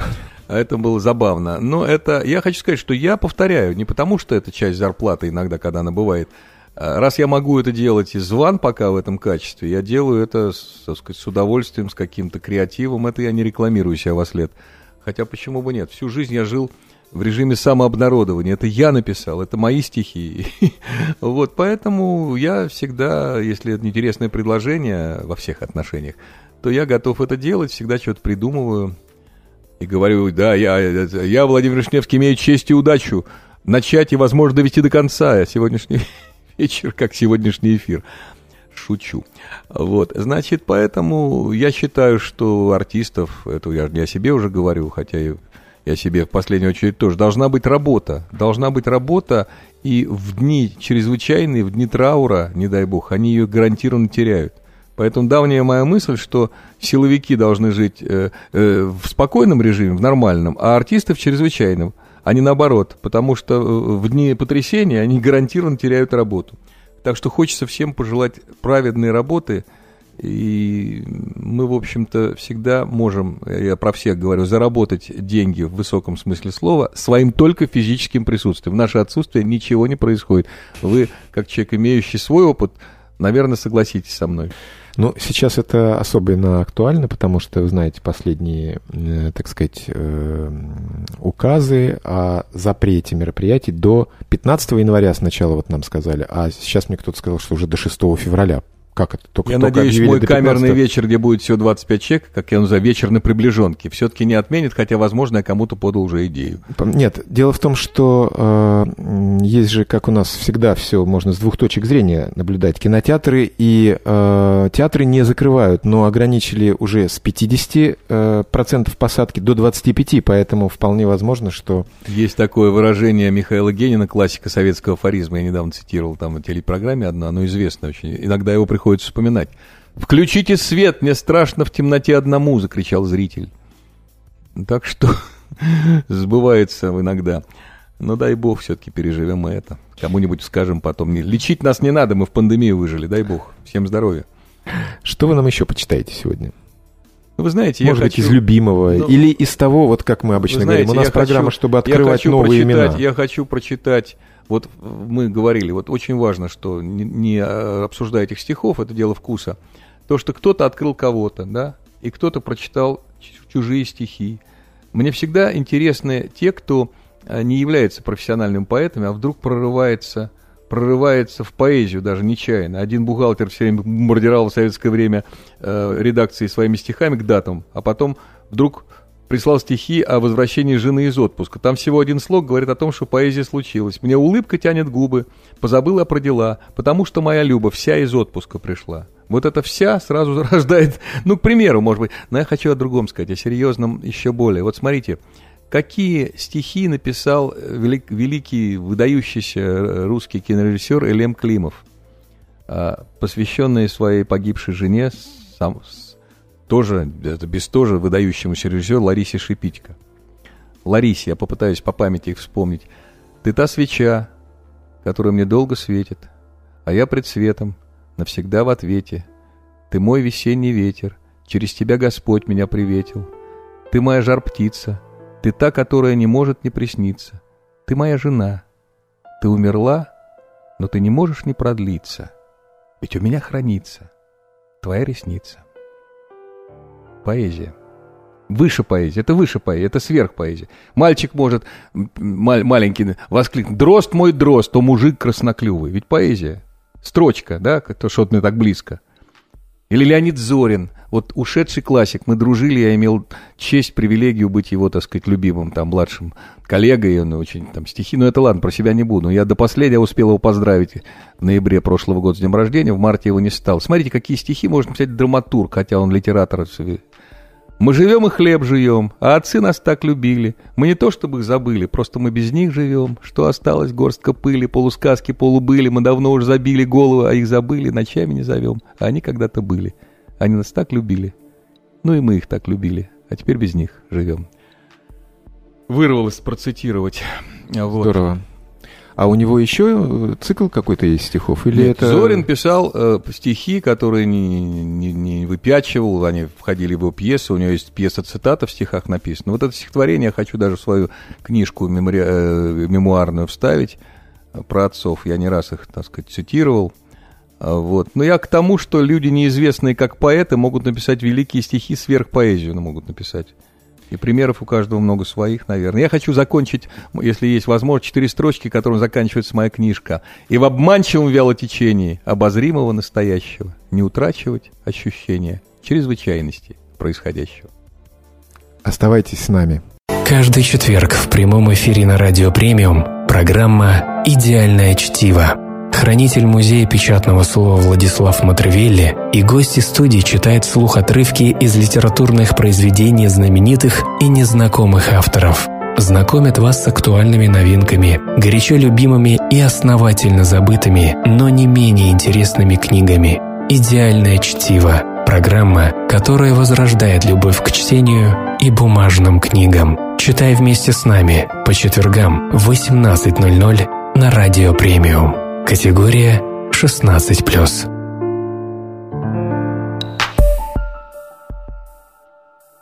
Самое дорогое у человека – это жизнь. Она дается ему один раз, и прожить ее надо так, чтобы не было мучительно больно за бесцельно прожитые годы, чтобы не жег позор за подлинное и мелочное прошлое, чтобы, умирая, смог сказать, вся жизнь и все силы были отданы самому прекрасному в мире – борьбе за освобождение человечества – и надо спешить жить, ведь нелепая болезнь или какая-нибудь трагическая случайность могут прервать ее. Добрый вечер, с вами Владислав Митревели, автор и ведущий программы «Идеальное чтиво». А я не зря начал э, нашу сегодняшнюю программу с этого достаточно коротенького отрывка из знаменитого произведения «Как закалялась сталь» Николая Островского. Во-первых, сегодня мы потеряли одного близкого друга. Э, во-вторых, сегодня 29 э, октября, день рождения комсомола. Ну и в-третьих, мне кажется, что эта фраза, несмотря на э, то, что она широко известна, распространена, она не избита, она остается актуальной. И э, об этом я хотел бы начать разговор с нашим сегодняшним гостем Натальей Егоровой, режиссером массовых мероприятий, душевных и масштабных в то же время. Еще и потому, что, во-первых, она знала э, Алексея Лисковского, которого сегодня с нами не стало, потому что мир профессиональных ивентеров очень узок на самом деле, как оказывается. Во-вторых, потому что она тоже была комсомолкой, э, как и я, э, и многие наши слушатели, наверное. И в-третьих, потому что вот хотелось бы поговорить о вот этой актуальности, да, потому что вот, ну, все знают, там, красота спасет мир, что еще такое известное – Любви все возрасты покорны. Любви все возрасты покорны. в человеке все, в человеке все должно быть прекрасно. Извини, я не дал тебе поздороваться. Но да, э, а вот э, и а, эти фразы я вот никогда не использую, ну не в не в цитировании, потому что мне кажется, они как-то вот их их действительно затерли настолько, что уже смысл их э, теряется. А вот эта фраза, несмотря на то, что она, может быть, кто-то посмеивался в определенный момент нашей жизни, да, над, над этой горячностью какой-то, да, какой-то вот э, э, как сказать, патриотизма, ну, не знаю, ну, mm. но оно не излишнее. Оно не излишнее, и оно не наивно, и если рассматривать эту фразу а, не только как одну фразу, а именно как весь вот этот отрывок, который Владислав сейчас только что вы прочитали, то а, очень важно же сказано и очень подробно, и мне кажется, сейчас актуально как никогда. Насчет торопиться жить, потому что жизнь может прерваться болезнью или каким-то событием актуально, актуально. А, делать, да, там, свое дело, чтобы можно было со спокойной совестью оглянуться назад и удовлетворенным подойти к своему какому-то последнему порогу. Мне кажется, это очень важно, потому что, ну, еще а, Александр Македонский, да, завещал себя хоронить с открытыми руками в знаменовании того, что с собой он не может забрать никаких богатств материальных – И, э, однако, должно быть то, ради чего, собственно говоря, мы коптим этот небесный свод. Ну, может быть, вот э, такое отношение к этой фразе еще потому, что там вот борьба за э, спасение человечества, такие вот высокие фразы. Э, это обычно мужчина, он борется за спасение мира. А вот как ты, как относясь к женской половине, э, как ты считаешь? А я считаю, что и мужчина борется за спасение мира по-своему, женщина борется за спасение мира по-своему. А, что взять какие-то тяжелые времена, что взять обычные времена. Женщина рожает детей, женщина а, да, очень часто там санитарки, медсестры, женщины. Женщина спасает мир хотя бы только тем, что если она правильно воспитывает детей, в основном воспитание детей лежит на плечах женщины, то она уже в какой-то степени спасает этот мир, делая его лучше, делая его чище, закладывая правильные ценности а, в голову юных и неопытных. Я напомню, что наша программа без политики, без чернухи и без блогеров. А, и поскольку я упомянул, что мы как-то вот приурочили да, выход э, этих чтений к дню рождения комсомола, ну, комсомол это не политика, комсомол это история на мой взгляд, да. Вот мы все были октябрятами, пионерами и потом комсомольцами. И, может быть, опять же, вот такое отношение немножко пренебрежительное или Uh, у некоторых uh, последующих поколений, которые через это не проходили, они вот по слухам вот кормятся слухами, да, о том, как жили их мамы, папа там и, может быть, старшие друзья. Вот когда нас там в октябре-то принимали, да, это было прям вот, ну, реально святое что-то, вот звездочка с Лениным, да. Пионеры тоже, я помню галстук, как повяжешь галстук, береги его, да, тоже. Но некоторые вот как-то уже здесь немножко так более расхоложенно к этому относились. А с комсомолом как-то немножко произошла уже, мне кажется, печальная история, потому что э, организация превратилась в какую-то такую зарегулированную, э, не закрытую, а как правильно сказать, такую вот... Формализованную. Формализованную, вот, отлично. Вот, э, и этим самым, конечно, отвра- отвращала от себя, э, я уже не говорю о более старших товарищах, которые уже в другой организации состояли, э, но вот изначально-то идеи классные, вот... Э, дети были объединены, да, какой-то идеей. И я помню, мы читали там книжку, поскольку у нас передача о книгах, а, злоключения Озорника, там про ГДРовских школьников, и они там вот против бойскаутов, как вот они пионеры немецкие, и там вот бойскауты, они в дрались. В любом случае противостояние какое-то да, необходимо, да. да. Вот, и было что-то светлое, святое, да, такое вот в правильном понимании. Я могу сказать, что на самом деле э, чуть-чуть слукавила. Я не успела побыть комсомолкой, хотя готовилась. Это я тогда не слукавила, ну, а ошибся. Да, да, да. Но я согласна с тем, что мы очень искренне, я очень искренне тоже относилась и к приему в октября, и к приему в пионеры, ну, в первой тройке принято, а как же. Я была очень идейной девочкой на тот момент. Вот. И я вспомнила даже тоже про книгу вот Тимур и его команда знаменитая, которую читали все, зачитывались. У нас тоже были тимуровцы в школе, но у нас не хватало одиноких бабушек и дедушек на поселке. И у нас а, наши тимуровцы, в общем, ходили мы с этими звездочками, пытались чуть ли не в очередь к этим одиноким бабушкам. Бабушки уже говорили, да уже, уже нас достали, уже идите, детки, идите, все хорошо. Потому что, ну, в основном у бабушек были все-таки свои родственники, которые им помогали. Одиноких не так много. Поселок, на котором я жила, он был маленький достаточно.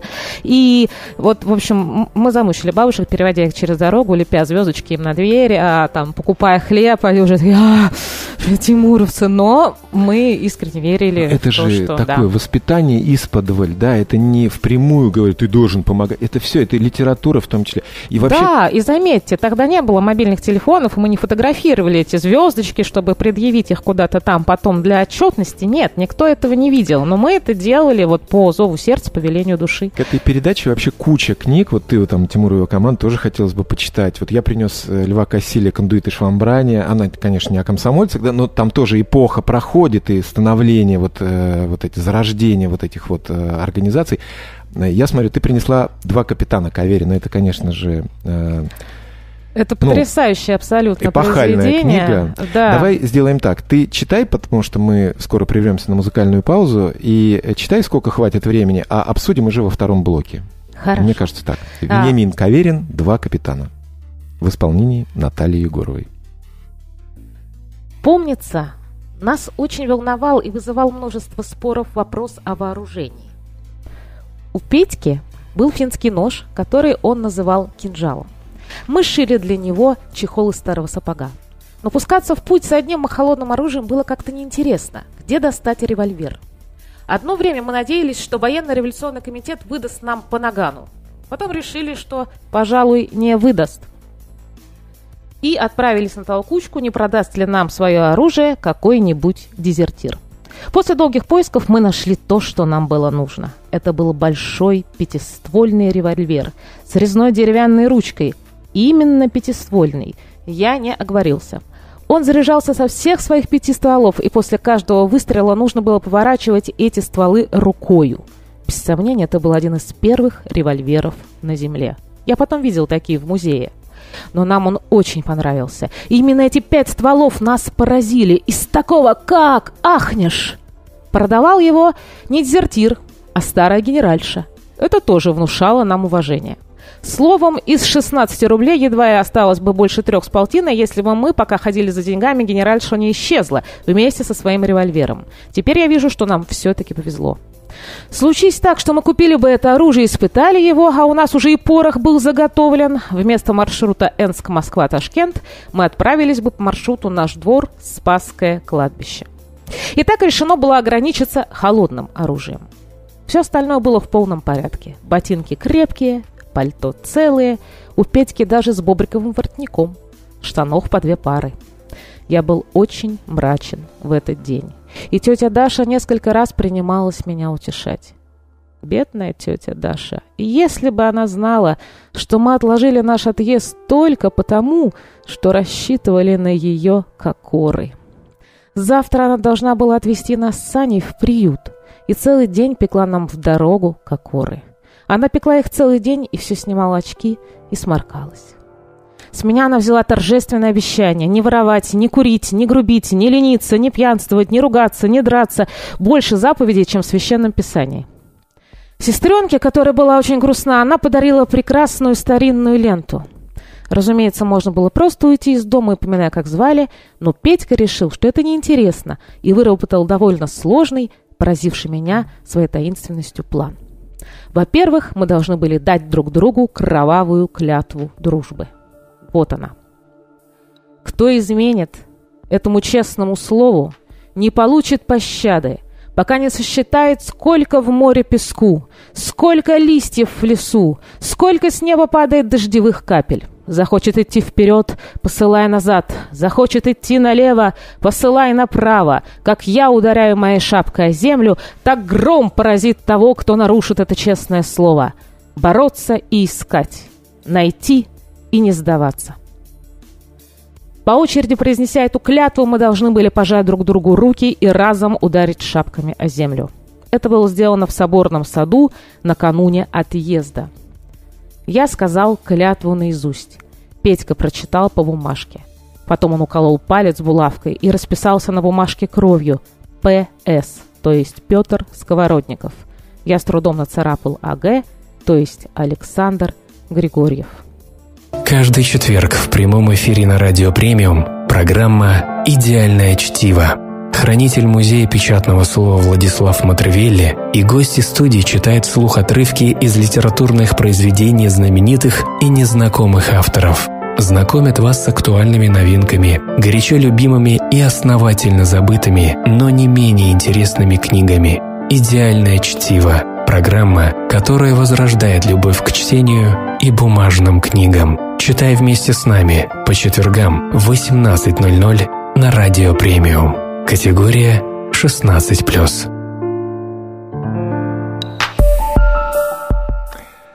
С вами «Идеальное чтиво», программа без политики, без чернухи и без блогеров.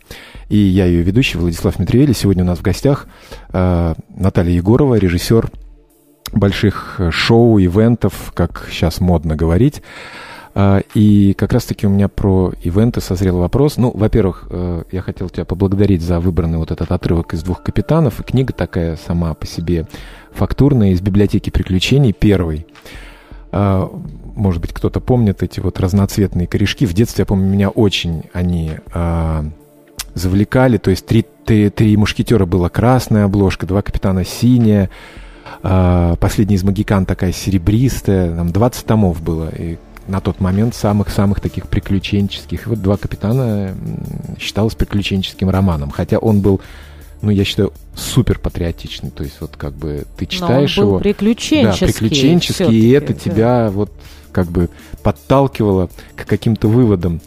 А, а, скажи, пожалуйста, раз э, ты режиссируешь какие-то массовые мероприятия, э, зрелищные, вот у нас модно было одно время там делать корпоративный праздник в стиле там великого Гэтсби, кто-то делал там казино, кто-то делал э, пираты 20 века. А вот э, я подумал, у нас такой огромный, богатейший пласт вот отечественной литературы. Был какой-то опыт или... Я вот не смог вспомнить, так перед передачей пытался вспомнить, э, кто-то делал на отечественном материале, на какой-то такой эпохальной тоже книге нашей, на рус- русскоязычной. Ну, на отечественном именно материале как книги в моем опыте тоже не было. Но очень популярны же до сих пор ивенты просто в стиле советской эпохи люди с удовольствием окунаются в ту атмосферу, ностальгируют, когда а, максимально воссоздается. Да и в нашей истории действительно столько, а, в советском периоде ее столько а, было замечательных событий и столько визуальных шедевров создано, да, возьмите Олимпиады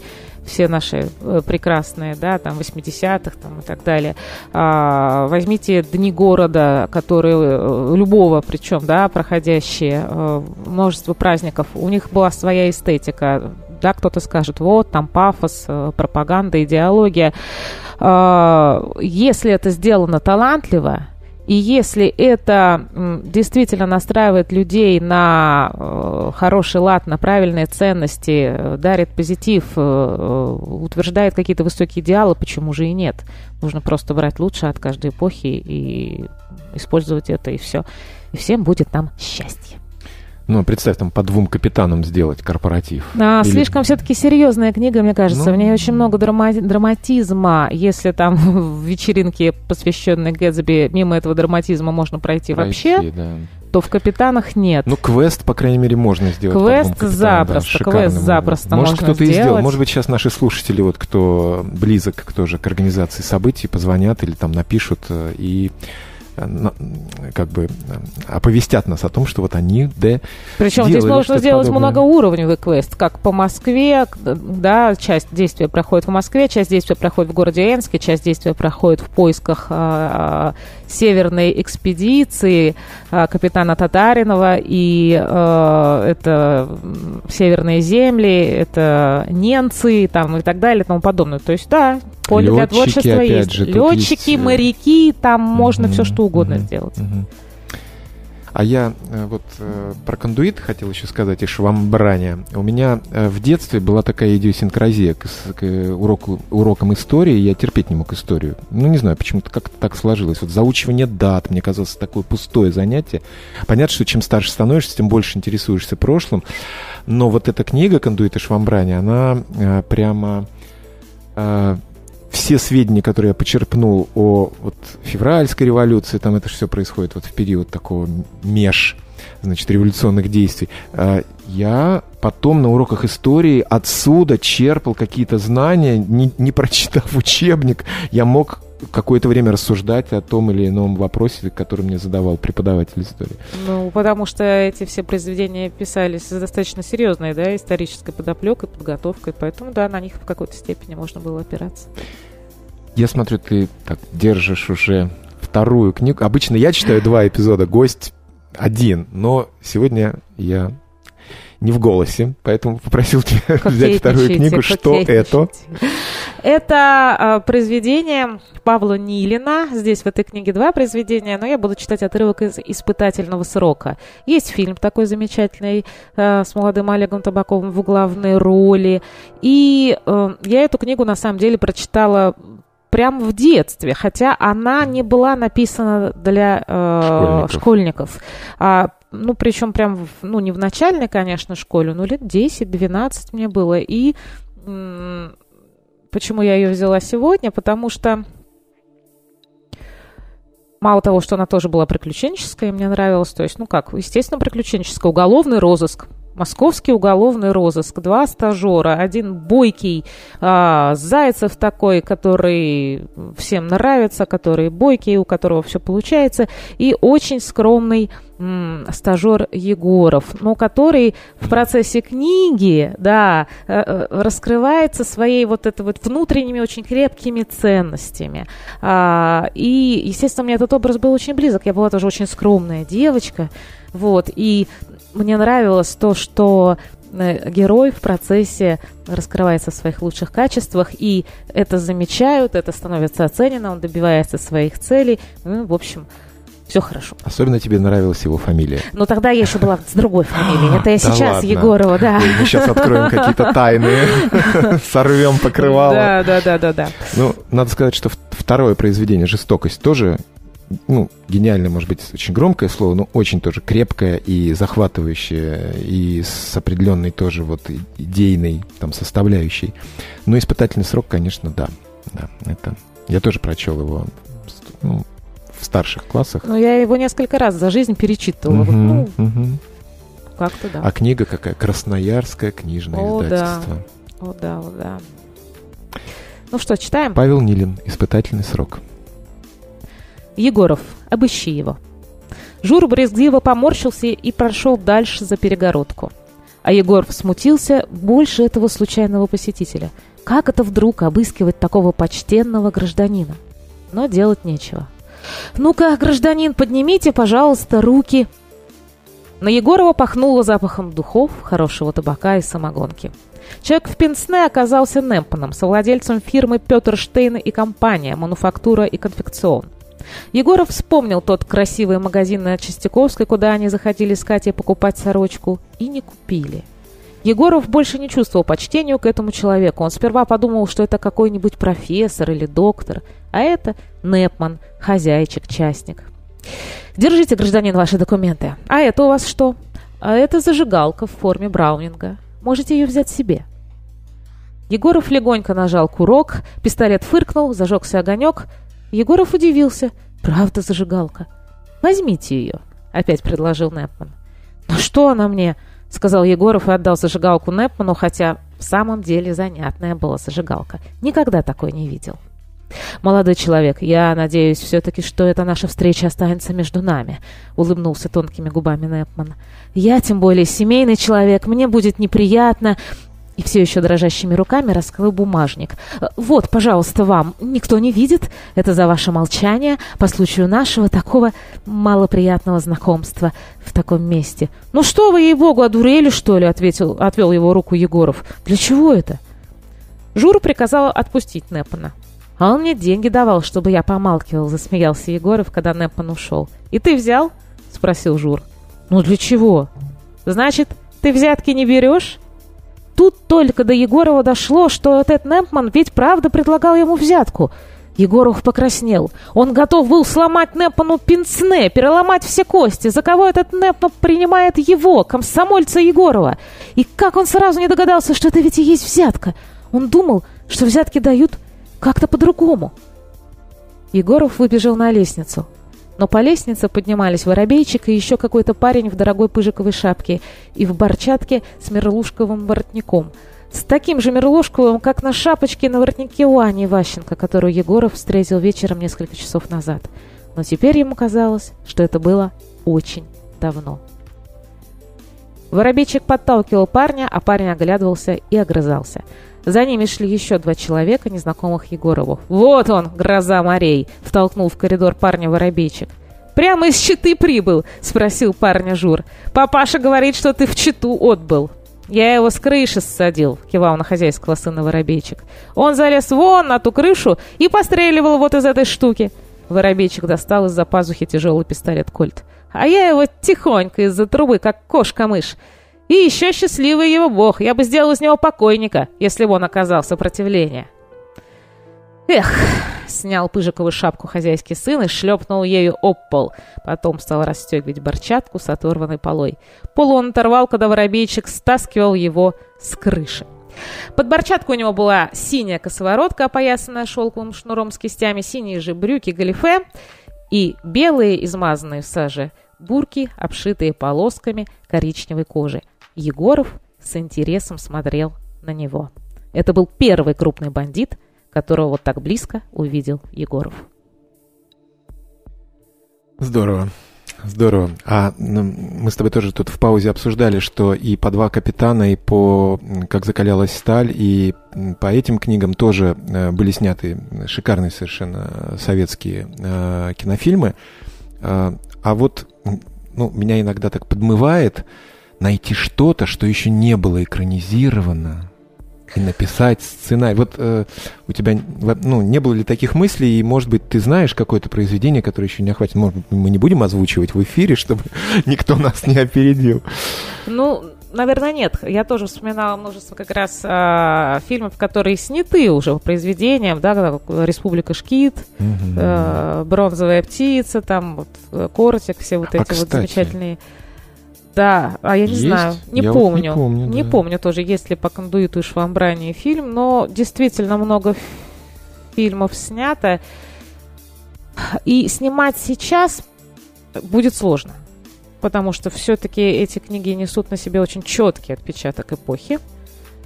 А сейчас э, это может встретить слишком неоднозначное трактовку отношений. Ну, можно же как-то, знаешь, как это, приземлить на современную почву какие-то вещи, как это Ну, тогда делают. сказать по мотивам произведения, ну, да, да, да, по мотивам произведения.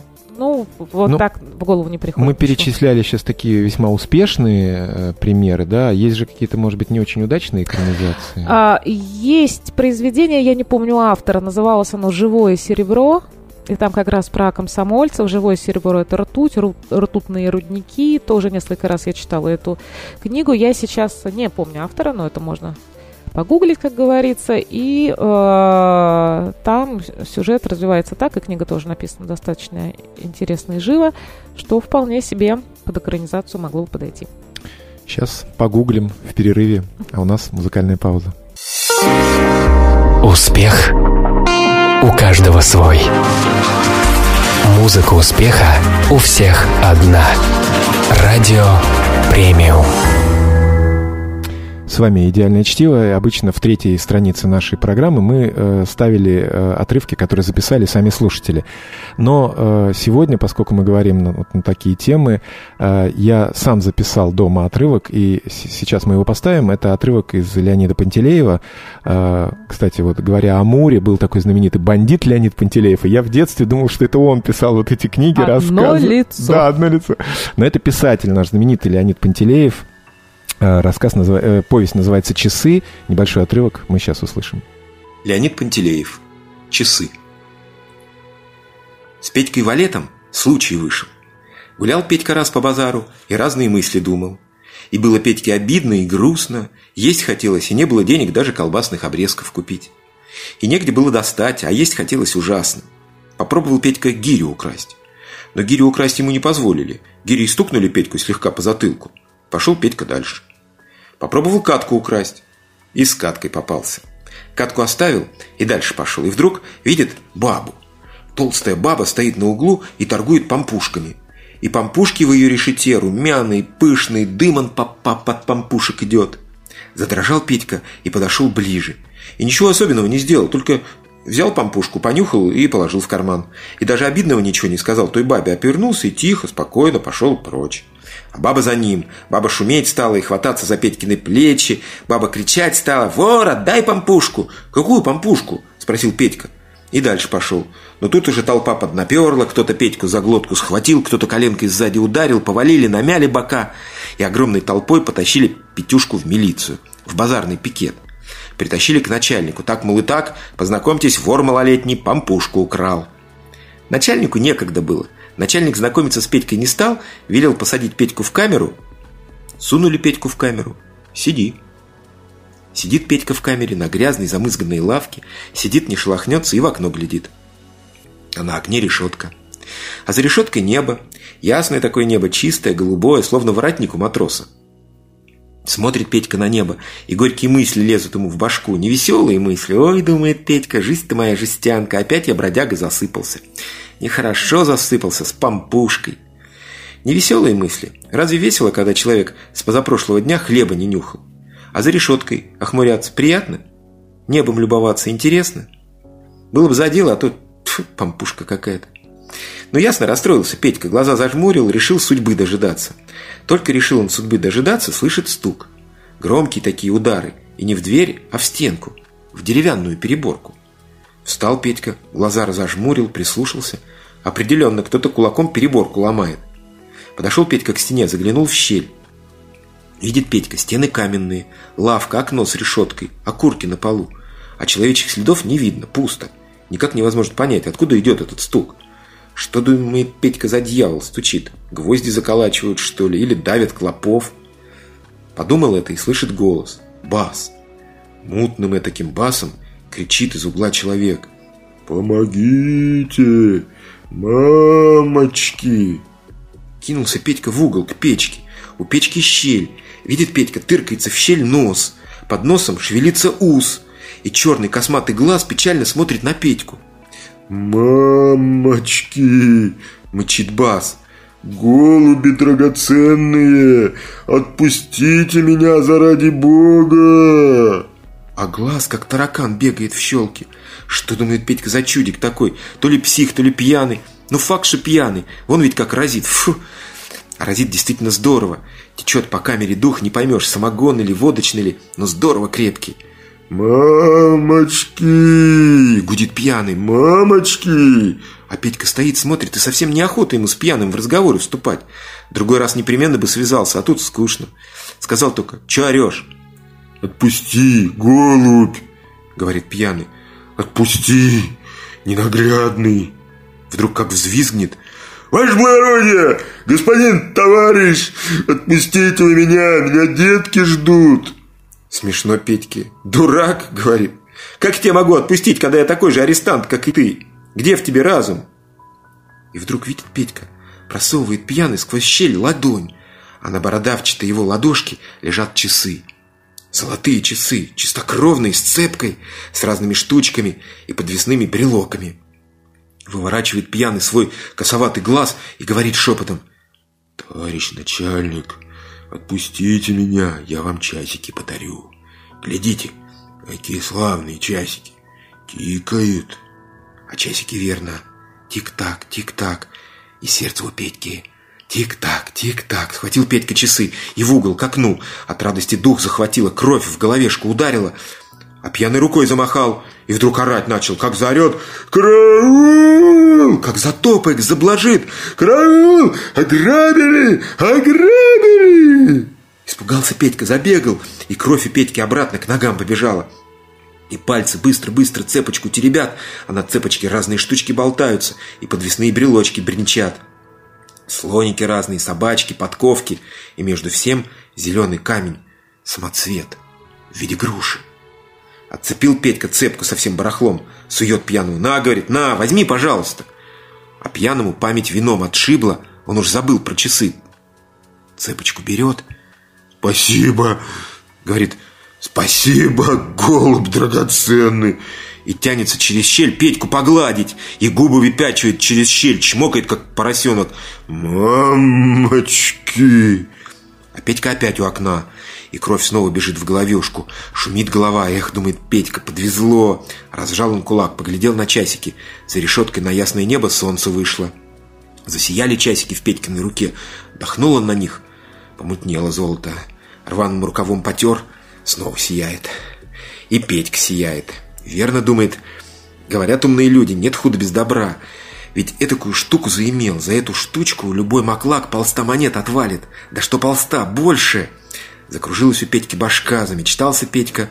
Куплю, я, думает, перво-наперво булку. Огромную булку, сало куплю. Буду булку салом заедать, а запивать буду какавом. Потом колбасы куплю, цельное колечко. Папирос наилучших куплю. Из одежи что-нибудь, клеш, френчик, майку полосатую, штиблеты. Это что там мечтать, теперь бы отгавкаться только, а там... Действительно, все хорошо, одно только нехорошо, сидит Петька. Сидит Петька в камере, как мышь в банке. На окне решетка, на дверях замок. И счастье в руках, а не вырвешься, крепко припаян парнишка. Но, думает Петька, все равно наплевать. Просижу как-нибудь до вечера, не помру. А вечером базар отторгуют, выпустят. Вечером-то выпустят, знает Петька, не впервой. Было дело. Только до вчера еще Ух, как сколько ждать! Еще солнце по небу гуляет, разгуливает. Поглядел он в последний раз на часики и спрятали их в драный карман.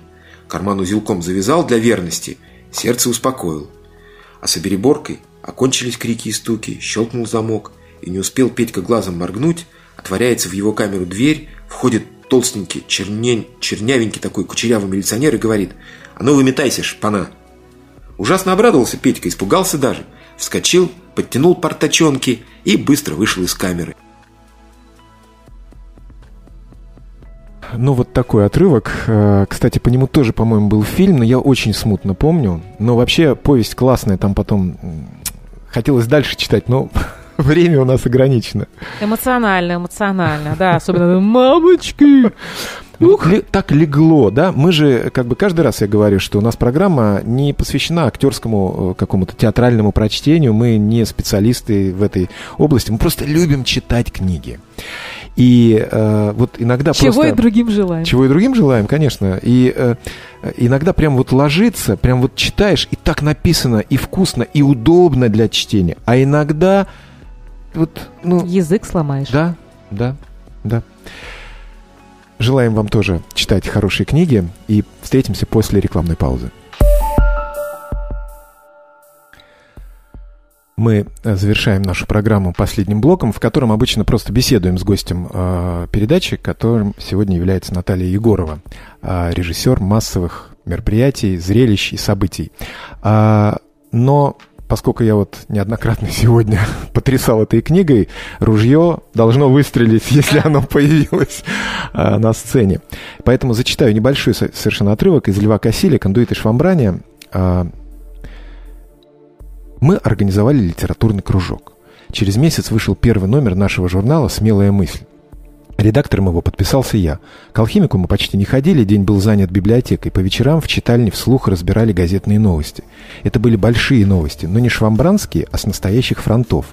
Где-то в этих новостях участвовал Степка Атлантида и, может быть, отец. Мы проводили доклады, устраивали широкие споры о книгах, литературные вечера и утро. Актеры и зрители были одинаково азартны. Слава о нашей библиотеке расходилась по Покровску все шире и шире. Десятки новых ребятишек ежедневно тянулись сюда со всех окраин. Из Краснявки, из Тяньцзяня, со Скорьев. Мы отбивали свои пятки и пороги учреждений, добывая керосин и дрова для нашей библиотеки. Дина и ее помощница Зорька, тихая добрая девушка, устраивали громкие скандалы в исполкоме из-за каждого полена – а когда раздров все же не хватало до конца месяца, каждый из нас принес кто сколько мог. Маленькие замерзшие ребята приносили кто доску, кто филенку от шкафа, кто груду щепок. Хотя у самих дома нечем было вытопить печи. Они тащили. И снова затрепыхались дверцы печей. Вечером маленькие читатели, оторвавшись от книжек, слушали, как победоносно палят, салютуют искрами в печи их дрова. Каждый владетельно оглядывал комнату, шкафы, столы, соседей, каждый чувствовал себя хозяином и веселая канонада голландок заглушали урчание пустых желудков. Чубарьков менял книги чуть ли не ежедневно. Он читал запоем и аккуратно посещал все наши спектакли, диспуты, вечера. Его звонкие, словно металлические аплодисменты воодушевляли нас. Самого же его э, Самого же его больше воодушевляло присутствие Дины. Дина имела на него, как он сам говорил, большое культурное влияние. Разные несознательные говорили, что комиссар просто влюбился но это нас не касалось. А, ну, я выбрал этот маленький кусочек, во-первых, потому что там про библиотеку, про чтение, да, то есть ничто человеческое было не чуждо и в те времена. То есть начался отрывок с библиотеки, а закончился любовной линией героя. Комиссара. Комиссара. Комиссара, да. да. То есть комиссарам тоже было не чуждо. Я вспоминаю и э, тоже многие как-то вот и подтрунивали, иронизировали над этим. Но вот помнишь Павка Корчагин? Я помню эти вот эпизоды из второго фильма с Конкиным прям вот как сейчас, когда Рита это в кожанке с наганом, и он ее подсаживает Образ в сильной поезд. женщины такой, но, кстати, да, хороший. но вот какая была любовная линия там мощная, на мой взгляд, да, и мне прямо это вот я э, обычно фильм там заканчивался, да, там потом шла программа «Время», я ложился спать ну, в школе, мы после программы «Время» мы ложились спать. Не то, что современные дети. Мы его не загонишь, мы с трудом его укладываем. И я ложился и грезил об этой Рите, а потом были другие фильмы. На самом деле, конечно, практически во всех этих э, произведениях э, литературных, которые были или не были экранизированы, практически во всех присутствует любовная линия, потому что, ну а, а как же, люди живые, комсомольцы, не комсомольцы, неважно, они влюбляются, они э, ищут родного по духу человека и так далее. Мне что нравится, что было все очень, конечно, в этих произведениях не грамма пошлости, но при этом ты чувствуешь весь накал страстей. Вот это, я считаю, то, чего сейчас совсем-совсем нет. И я помню время, действительно, да, там своей юности, когда мы читали эти книги и э, как развивались отношения наши, да, когда там о прикоснови... э, прикоснулся объект, да, э, твоих симпатий те, тебе к руке, ты думаешь об этом неделю. Ну, а, да, сейчас, я даже а сейчас образ, люди да? страдают от того, что они ничего не чувствуют, тогда, когда объект совсем рядом. Ну, то есть вот, да, насколько по-разному. Нам надо будет одну из передач вообще посвятить, э, ну, не любовной, а, как бы, как сказать, возвышенным э, произведениям, да, о возвышенном чувстве. Почему Прям бы нет? У нас было уже и о войне, воинская тема была, и детская. Вот сегодня, значит, такая патриотическая, воспитательно-комсомольская. А, и обязательно мы сделаем еще а, передачу, посвященную поэзии, потому что я вот пока не берусь за это, потому что ну, поэзия это совсем вот уже читать э, стихи, в эфире, тем более, да, э, неподготовленным людям, э, это вообще очень, так сказать, э, опасно. Так надо просто подготовиться. Ну, конечно, конечно. И гостя выбрать тоже. Вот ты мне посоветуешь? Кого ты считаешь, кто вот из нашего круга? Я могу наизусть прочитать Гумилева и еще много кого. А ты прочитай и пришли нам в передачу отрывок. Мы же ставим вот в третьей, да, в третьей да, странице. И обращаясь к нашим слушателям тоже, не бойтесь, записывайте, станьте тоже героем нашей передачи.